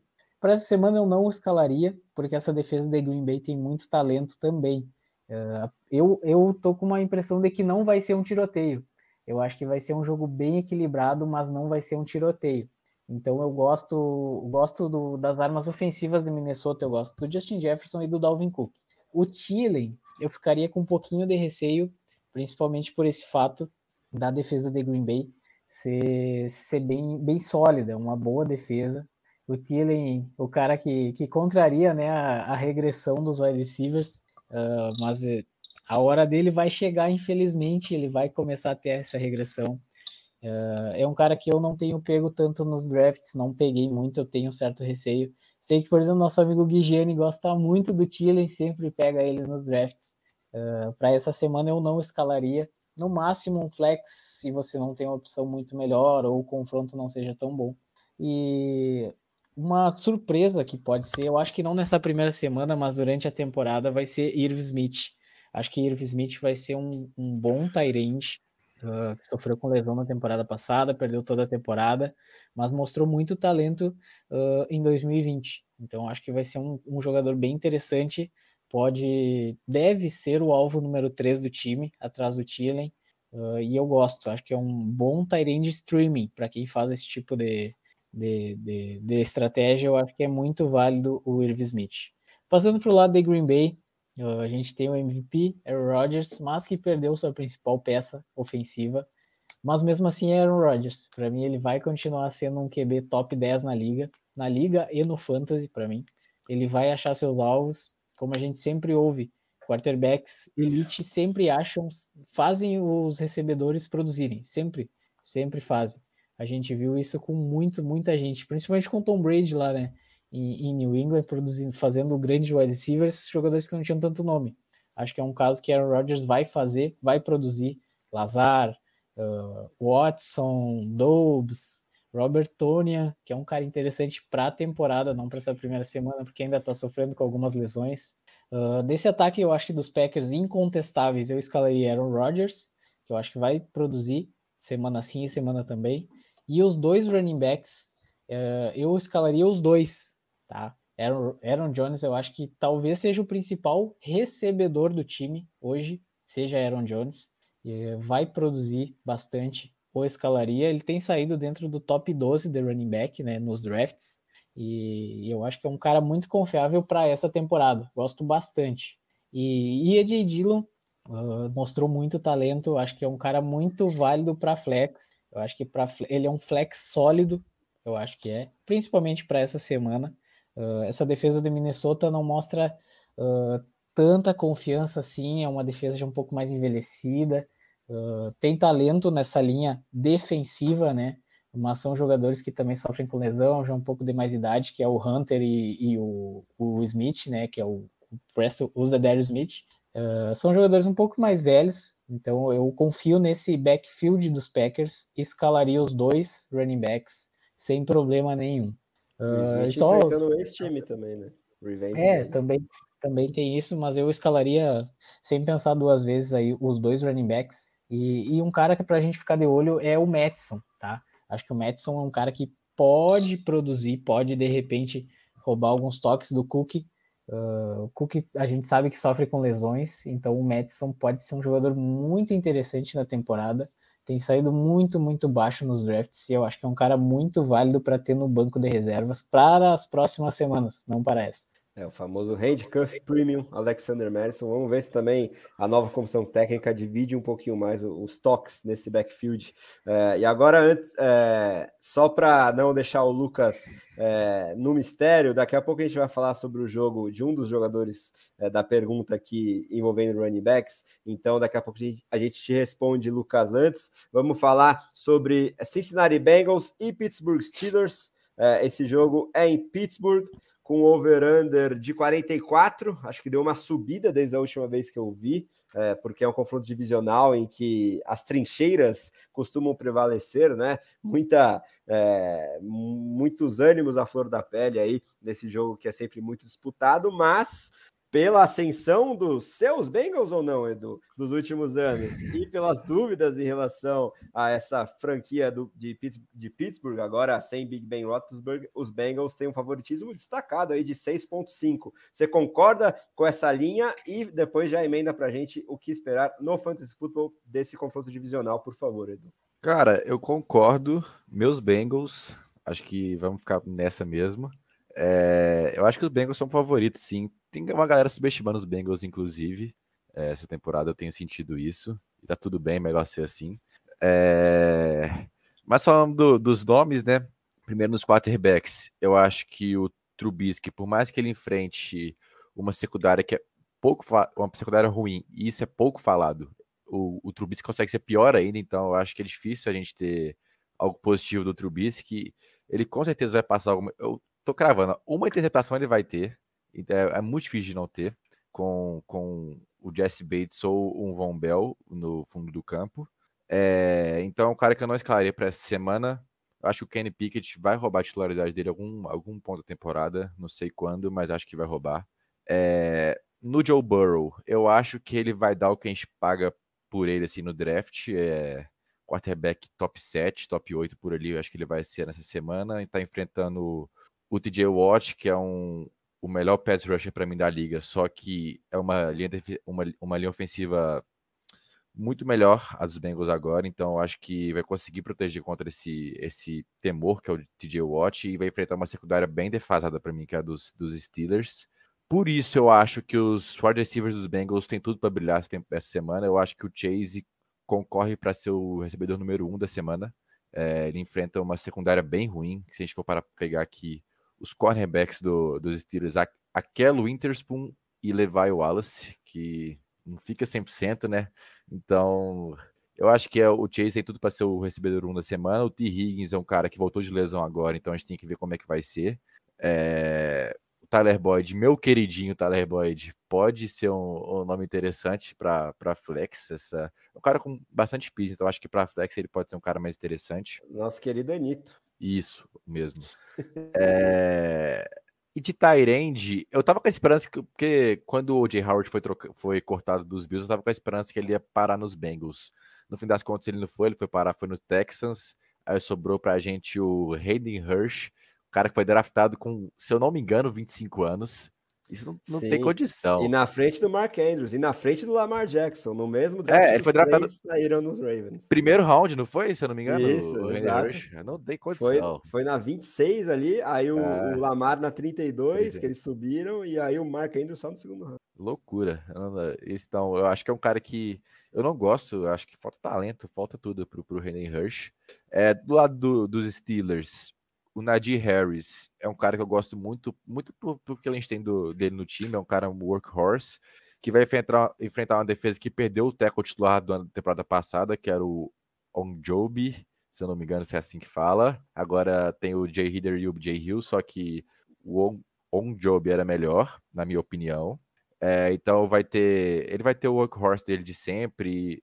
Então eu acho que é um cara escalável como running back um do seu time. Nos Steelers, é, o matchup é, Deontay Johnson com o Chadobe Abuzi, eu acho que pode ser interessante pro, pro Deontay Johnson. Mas para mim o melhor matchup para os Steelers vai ser George Pickens contra o horroroso Eli Apple. Então, pois é, o hype no Pickens tem uma chance de ir para a estratosfera. Eu acho que vai, eu acho que vai muito para a estratosfera, porque o Eli Apple é horroroso. Então eu acho que, que o Pickens pode, pode ser uma surpresa para essa semana. Ah, e para finalizar, do, do Pat Fryermore, é um cara que eu não draftei muito essa temporada, eu acho que o Brits comentou isso no nosso grupo, quando a gente estava tendo uma discussão de Fryermore lá no draft do Derek, se eu não me engano. Era um cara que estava saindo no range bem ruim, é um range que eu não draftaria Tyrande, então é um cara que eu apostei pouco para essa temporada. E para esse jogo, eu acho que com um, uma secundária com o Von Bell marcando, o próprio Josh, Jesse Bates, ou um próprio Mike Hilton, que é um bom corner no slot, então acho que fica difícil pro, pro Firemo, talvez só pontuando dentro da, da red zone ou algo do tipo. Eu tô curioso para ver o papel do Claypool agora, né? Nesse jogo aéreo. Tem gente especulando acho que ele vai jogar no slot, mas é, eu também tenho pouquíssima fé é, no jovem e que eu apostava muito, principalmente no início de 2021, é, e mas também tem ferramentas, tá inclusive, para é, ser um bom receiver, mas a questão é a cabeça, eu acho, né? é. não tá muito focado na carreira. Bom, aproveitando agora... Dezon, aproveitando o assunto dos Bengals, passar uma pergunta para o Edu aqui do, do Insta, do nosso amigo Eduardo Felipe. Ele manda assim, ó: o T. Higgins é o receiver número um do time dele acha que é válido ficar com ele ou, ou buscar alguém via troca? Aí ah, acho que... que... termina como ele como a receiver 1 no Fantasy? acho que acho que o receiver 1 dos, dos Bengals está claro que vai ser o Jamar Chase, só que como vai ter um volume aéreo muito alto nesse nesse ataque dos Bengals, é difícil o T. Higgins não pontuar, acho que ele vai entrar dentro do top 12 por aí. É, acho que depende do que você tem no seu time também. Se você tiver, por exemplo, muito valor já em running back com o T. Higgins sendo seu receiver número um, eu acho que vale. É, e eu acho que é isso. É, acho que não tem problema nenhum em ter o Higgins como wide receiver 1 é. do Fantasy, por mais que ele seja o wide receiver 2 do próprio time, né? São coisas diferentes. E aí, também para responder o Lucas aqui, porque para mim a resposta é clara, vamos falar sobre o jogo que envolve a escolha número 1 um geral do Fantasy Football, chamada Damian Pierce. Se você achou que eu ia falar de Jonathan Taylor, se enganou, mas enfim, calma, torcedores, calma, vamos segurar o hype aí. Mas de qualquer forma, é o Indianapolis Colts visitando o Houston Texans. É, que detém esse jogador que mais catapultou nos draft boards nas últimas semanas, nos últimos dias, né? Com a notícia do corte do Marlon Mack e o desempenho maravilhoso desse calouro na pré-temporada, que é Damian Pierce, né? E aí o Lucas está nos perguntando: Pierce, Mitchell ou Carter? Preciso escolher dois desses. Então, para mim, o Pierce com certeza, porque ele chega quente para essa partida, é, por mais que os Texans sejam azarões por uma margem expressiva, né? Oito pontos de favoritismo para Indianápolis no over de 46, mas ele tem toda a chance de dominar esse backfield e, e por essas fresh legs e, e, e, bons desempenhos que ele teve nas últimas semanas, é, tem tudo para continuar nessa boa toada, então não teria muitas dúvidas em relação a ele. E aí na segunda vaga, acho que ainda é Mitchell, né? Acho que sem pensar muito. Uh, a gente vê os reportes sobre o Carter sendo o protagonista nessas primeiras semanas nos Jets, mas uh, o, o, Mitchell nesse jogo dos Niners contra os Bears, em que são muito favoritos e no segundo tempo devem querer gastar o relógio com esse jogo uh, corrido muito eficiente do Shanahan, o Mitchell deve se sobressair para cima de qualquer um dos running backs dos Jets, pelo menos nessa primeira semana. Então, acho que o Carter é a sua opção de banco e você vai com Pierce e Mitchell e agora, partindo é, para a análise da partida em si, é, além do Damian Pierce, que eu acho que pode ser pelo menos um flex, por mais que os Texans sejam azarões, melhor se ele for flex do que seu running back 2, é, você pode escalar com alguma confiança.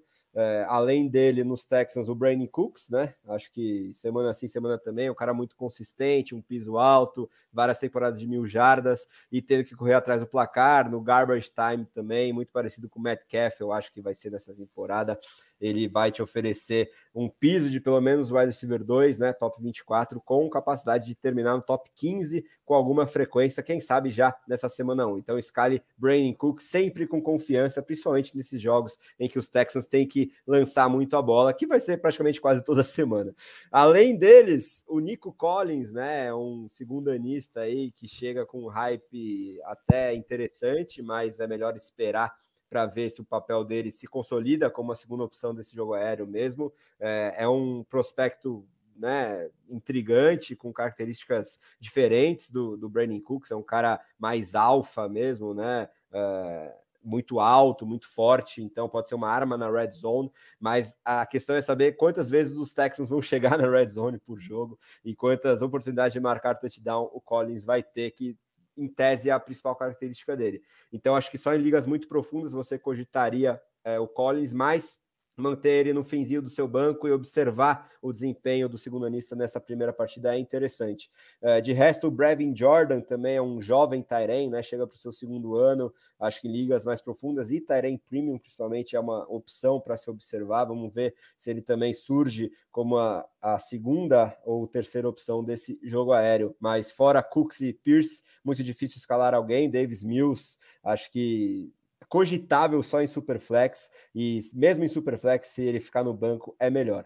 Do lado dos Colts, você tem Jonathan Taylor, que é, é escolha no mínimo top 2 nesse ano no Fantasy, é Uh, na maioria dos drafts, quem sai na primeira geral, e nesse game script que é ultra favorável para ele, tem tudo para ratificar essa condição e ele tem muita chance de terminar a semana como principal running back do Fantasy, então nem pense duas vezes. Uh, Michael Pittman também, né? Um cara que a gente gosta muito aqui na redação, toda a indústria do Fantasy aposta nesse breakout, agora com um quarterback que produz muito mais. É, pela, pela pelo jogo de passe, né? E no Fantasy gosta de produzir o wide receiver zoom, então a gente já pode ver esse breakout definitivo do Pittman acontecendo na semana 1 e ele terminando como wide receiver top 2, top 12 é, nesse jogo de estreia.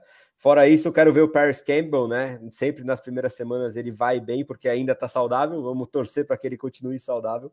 E se o Alec Pierce, calouro aí, chega como uma escolha de segundo round também, pode roubar essa condição de wide receiver 2 do Paris Campbell, essa divisão de targets entre esses dois jogadores vai ser bem interessante. Mas se você tiver outras opções, e provavelmente você vai ter no elenco, deixa esses dois no banco por enquanto, ou na própria waiver wire, em ligas mais tradicionais, menos profundas. É, e aí a questão do do Tairen lá em, Indianápolis, acho que nenhum deles é confiável para o Fantasy neste momento, pelo menos. Vamos ver quem se sobressai aí dentre alguns nomes, o principal deles em tese, o Mo Ali Cox. Uh, defesas, eu gosto bastante da dos Colts, né? Esse favoritismo interessante, muitas chances de turnovers por parte do Mills. O Matt Ryan é uma bela opção em Liga Superflex, e se você estiver streamando em ligas de 14 times, por exemplo, a posição de quarterback é uma boa também em, em ligas de um quarterback só. É, mas se você tiver ali o seu, seu quarterback top 12, escale ele na frente do Matt Ryan. É, acho que é isso, né? defesa dos Colts é uma boa, como já falei, e o Rodrigo Blankenship, que é, é, o kicker, ele foi meio instável ano passado, por mais que seja favorito os Colts nesse jogo, não sei se eu gosto muito dele não é, nessa primeira partida. E aí, ó, o Fábio tá lançando aqui a seguinte mensagem: comparando os ADPs, acredito que o Higgins é, pode ter um melhor valor terminando com tantas jardas de recepção quanto Chase. Tem gente que, que tem essa bold mesmo, até apostando que o Higgins pode terminar na frente do companheiro de equipe no Fantasy Football. Bora acelerar então aqui para falar sobre um mais um jogaço dessa semana 1, que é um confronto divisional dessa AFC Oeste maravilhosa é, envolvendo o Las Vegas Raiders e o Los Angeles Chargers. O jogo é na Califórnia, mas eu não sei se a torcida dos Raiders vai ser maior do que a dos Chargers. De qualquer forma, o over-under bem generoso para o Fantasy Júnior, de 52 pontos e meio, com os Chargers favoritos por 3.5. Fala para a gente o que esperar no Fantasy, é, e eu acho que são muitos nomes, né? É, jogaço, né? Jogaço, acho que talvez o segundo melhor jogo da rodada, né? Atrás do kickoff. Acho que tem uma expectativa altíssima. E basicamente, para resumir, escale todo mundo dos dois times. Mas brincadeiras à parte, acho que tem nomes de muito valor aqui. Uh, acho que os dois quarterbacks são bem válidos. O Justin Herbert, a gente não tem dúvida, tem sido draftado como, como QB2, né, geral. Então acho que não tem dúvida de escalá-lo. O cara, acho que é um streaming. Na semana não, não é um, um quarterback 1, mas se você está fazendo um streaming, pegou dois quarterbacks medianos, acho que é um cara muito válido, porque realmente eu acho que vai ser um tiroteio nesse jogo e a tendência é ter bastante, muitos pontos. Uh, os backfields das equipes, Austin Eckler, expectativa de terminar novamente no top 5 geral, então vai ser escalado semana sim, semana também. Fica uma certa dúvida de quem vai ser o running back 2 do time, muitas opções, Isaiah Spiller, Sonny Michel, uh, o Joshua Kelly, é o terceiro também. Então a gente não sabe quem vai ser o running back 2 do time, mas nenhum tem tanto valor para fantasy. Acho que o Eckler é escalável semana sim, semana também. Uh, o backfield dos, do, dos, do, dos Raiders, uh, a gente está com uma certa expectativa de ter um comitê, né? A gente fica com esse medo pelo McDaniels ter usado isso em New England, Uh, mas eu confio bastante no Josh Jacobs, acho que é um, que é um cara muito, muito bom em termos de fantasy. Eu acho que é um cara que produz muito, tem muitos touchdowns, uh, mesmo que não vá ser um running back um claríssimo em termos de NFL, acho que para fantasy ele vai ser um bom running back 2, acho que vai ser um running back 2 sólido. Então acho que, que vale ser escalado, principalmente pelo confronto, por ser um jogo que vai ter muitos pontos, eu acho que ele vai ter bastante oportunidade. Uh, os wide receivers, acho que os dois dos Chargers aqui são altamente escaláveis e inclusive tem saído bem alto nos drafts, né? Que na Allen e Mike Williams, inclusive Mike Williams tem sido draftado majoritariamente por André Amaral em todos os drafts. É, um cara que tem um, é, é, um cara que tem que tem um, um teto altíssimo, né? Uh, até, até se tem a expectativa dele virar já o, o receiver um do time, acho que essa passagem de bastão do Keenan Allen para ele, eu acho que é, que é bem possível de acontecer nessa temporada. Então, acho que os dois são muito escaláveis aqui, não tem muita dúvida. Uh, do lado do, dos Raiders, uh, Davante Adams, uh, claro que ele vai ser escalado toda semana, mas eu, eu tenho um certo receio dele trocando de time, uh, perdendo o, a arma Aaron Rodgers e, e passando para o Derek Carr. Acho que ele é, continua sendo um, um receiver top 10 no Fantasy, uh, mas eu acho o valor dele muito alto, saindo como receiver 5, às vezes vai receiver 4. Então eu não, eu não vejo um valor tão alto assim nele. Mas claro que vai ser escalado todas as semanas. Outro nome muito interessante e, e bem abaixo e subestimado é Hunter Renfro. Hunter Renfro, acho que perdeu muito valor por conta da chegada do Davante Adams, uh, mas eu acho que isso não vai ser um empecilho para ele continuar produzindo, principalmente em ligas PPR. Ele tem muitas e muitas recepções curtas, e isso vale muito em PPR. Acho que é um cara que vale muito pro flex. Acho que é um, um alvo, talvez a definição perfeita de flex seja Hunter Renfro. É, é, um cara muito útil e que sempre é draftado bem abaixo, né? Uh, e os Tyrants dos dois times, uh, Waller continua sendo um top 5. Eu fugi dele em todos os drafts que eu pude, mas ele inevitavelmente continua sendo um top 5. Uh, a gente viu a produção altíssima que ele teve em 2020, né? Em 21 ele sofreu com muitas lesões. Uh, por isso que eu fiquei um pouco de fora do Darren Waller nesses, nesse draft. Mas como o pessoal tem pego ele muito cedo, ele vai ser escalado e tem chance, é claro, de pontuar, porque vai ser um jogo muito vertical, né? Acho que vai ser do, das duas partes. E, e, o último alvo aéreo é Gerald Everett, um cara que eu, que eu coloquei como sleeper no meu texto lá. E continuo achando, alguns nomes acabaram mudando, uns não vingaram, mas o, o Everett eu ainda continuo acreditando como um sleeper. Acho um, um alvo muito interessante em, em fim de draft, meio para fim de draft, como Tyrande Stream, como Tyrande 2 do time. Acho que ele é um cara muito válido. E, e para essa semana eu acho que ele pode ser muito bem escalado em comparação com alguns outros Tyrands que talvez estejam acima no ADP, no, na board, mas que tem um matchup mais difícil. Eu acho que o Everett vai pontuar bem nessa semana e acho que é um cara muito escalável.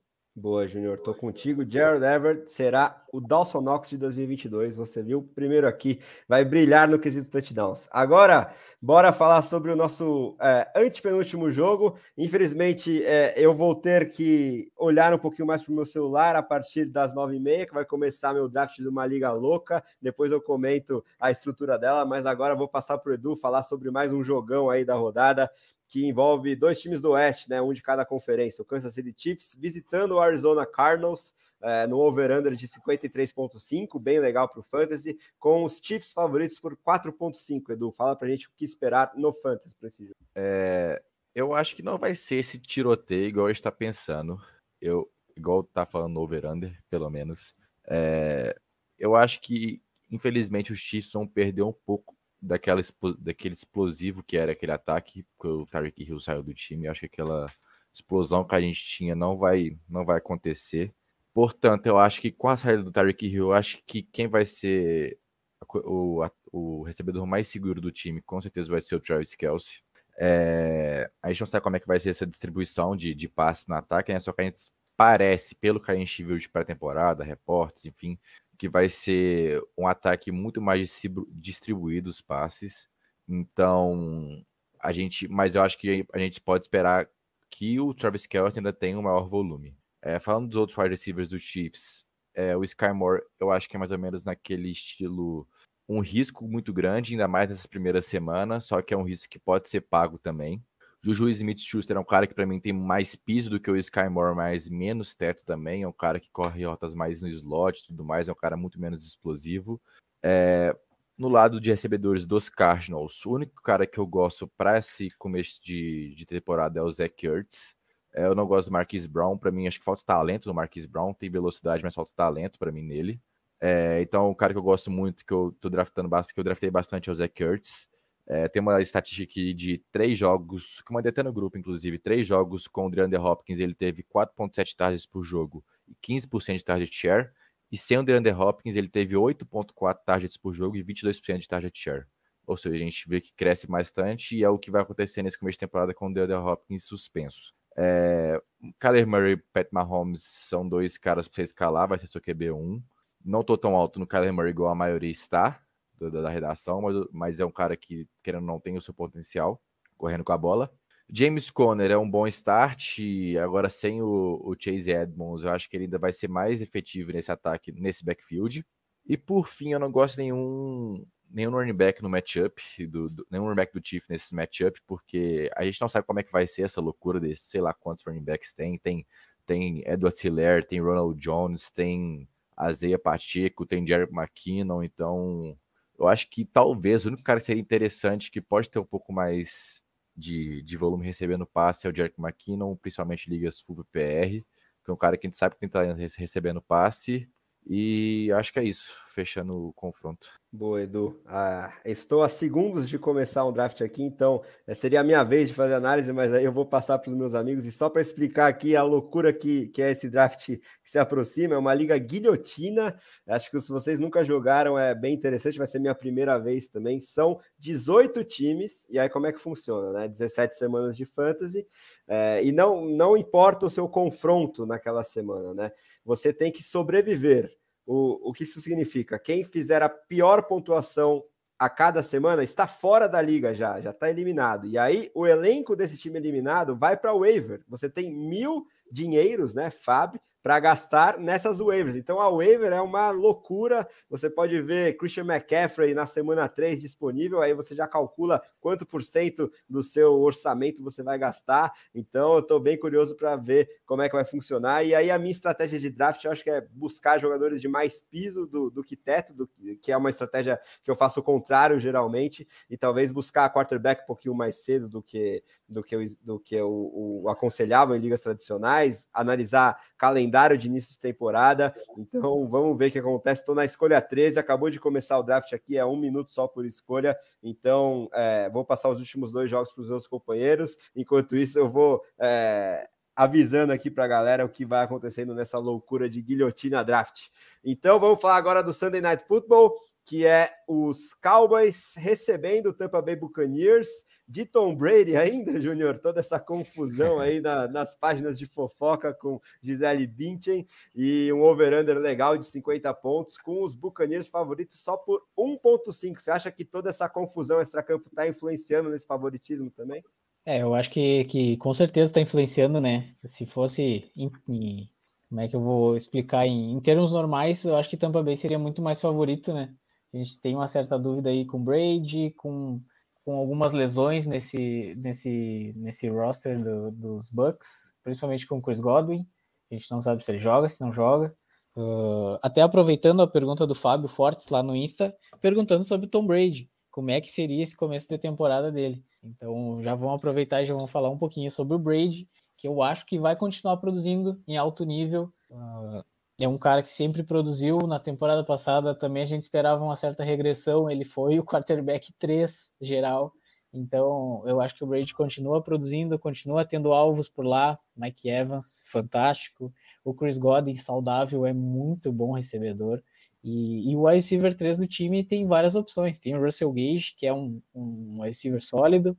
Um Julio Jones, que é saudável, pode ser um grande wide receiver 3 por não ter, chamar tanto aquela atenção como, como ele era um receiver 1 e chamava talvez a, a marcação mais para ele. E tendo Mike Evans e Godwin, ele pode ser um, um alvo bem sólido. E, e, com running backs que recebem muitos passes, né? Uh, tanto o Fournette quanto o Calor, o Rashad White, dois que recebem passes. Então todo mundo vai ajudar Tom Brady e eu acho que ele produz em alto nível mais uma temporada. Infelizmente eu acho que vai ser a última, mas ele produz em alto nível uh, ainda mais essa temporada. Então, falando da escalação rapidinho, acho que Brady uh, é um cara incontestável também para ser escalado. Eu tenho buscado muito ele nos drafts, tem saído bem baixo. E, e como a gente viu, o over, o over-under é alto, acho que vai ser um tiroteio nesse jogo. Uh, inclusive, uma das apostas no palpitômetro lá eu coloquei Dallas, tá? Então eu acho que Dallas vence os Bucks, uh, mas vai ser um jogaço, vai, vai ter muitos pontos. Brady vai ser altamente escalável.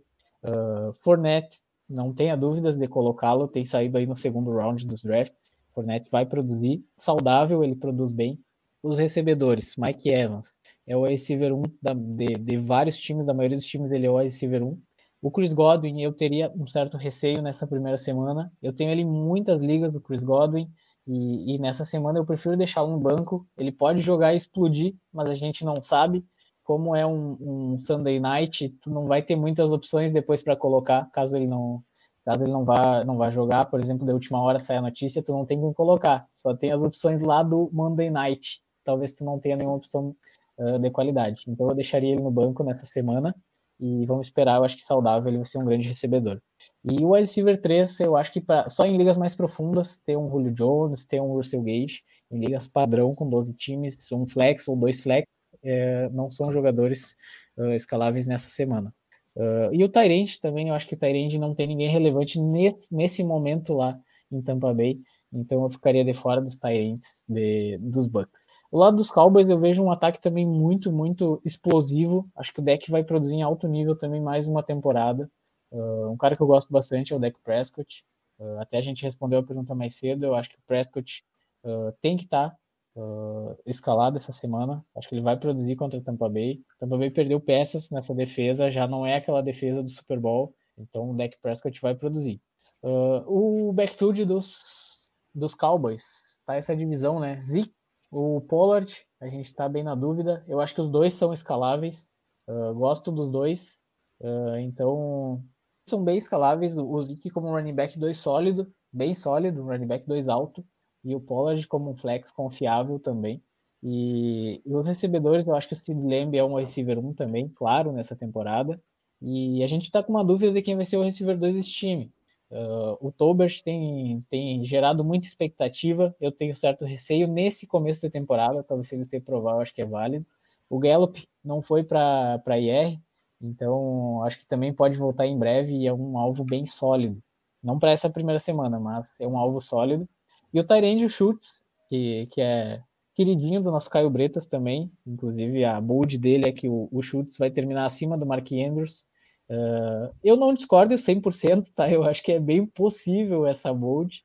E, e o Schultz talvez, deve ser já o receiver o receiver, não, o alvo número 2 do Dak Prescott nessa primeira semana e vai ser altamente escalável também.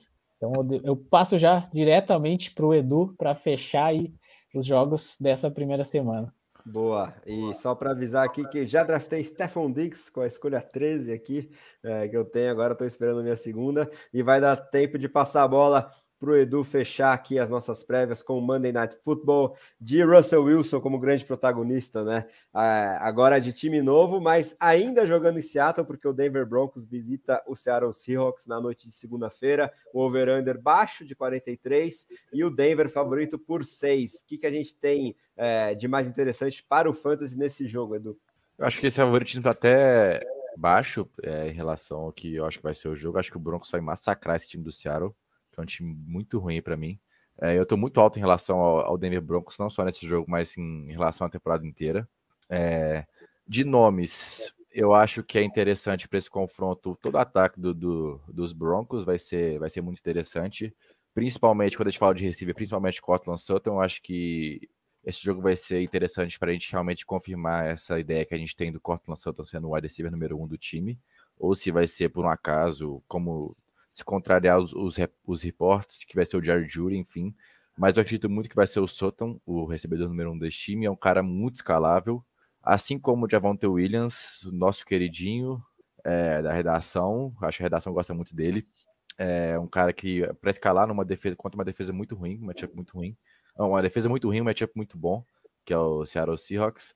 Assim como o Russell Wilson também, que a lei do ex, ela não vai falhar, o cara vai brilhar. É, contra, contra o Seahawks, eu acho. Vai com raiva do Pete Carroll, inclusive. É, e é isso no ataque dos Broncos. Dos Seahawks, é, eu acho que o Metcalf é um cara que, que é importante nesse ataque. A gente não pode desconsiderar o, todo o talento que ele tem. A gente falou já anteriormente, na, uma pergunta que teve sobre ele. É, achei até interessante o ponto do, do André falando do garbage time. Acho que ele pode realmente brilhar nesse, nesse, nesse ponto. E a gente não pode se considerar. Eu acho que o cara que perde muito nesse ataque, infelizmente, é o Tyler Lockett. É um cara que brilhava muito com o Russell Wilson. O Russell Wilson, para mim, é, acho que eu vou falar não o melhor, mas um dos melhores quarterbacks passando em profundidade na liga. É, e a gente via o, o, Tyler Lockett brilhar muito nesse ataque com isso. É um cara que muito rápido, que corre rotas longas muito bem. Então, infelizmente, eu acho que ele é um cara que vai ser muito pouco escalável durante a temporada inteira, não só nesse jogo. É, Rashad Penny é um cara que eu acho muito interessante para esse jogo. Acho que, como a gente vai ver um ataque aéreo muito magro mesmo desse, desse Seahawks, a gente pode ver um Rashad Penny, que provavelmente deve ser running back titular nessa semana com o Kenneth Walker voltando de lesão, de cirurgia de hérnia que ele teve. Então, acho que o Rashad Penny, é, pegando o hype que ele teve no final de temporada passada, com esse volume que provavelmente ele deve ter, pode ser um cara interessante para flex nessa rodada. Outros nomes que, que pode ser interessante, eu acho que o, o Melvin Gordon pode ser um cara que pode aparecer em terceiras descidas para os Broncos, é um cara que recebe muito bem passe, assim como o Albert O, que é o Tyrant titular atualmente do, dos Broncos, com o Greg Dotich é, na, no IR, né? Acho que ele só pode voltar a partir da, da semana 4, se eu não me engano. Então, acho que é um cara que pode ser interessante para a questão de streaming de Tyrande.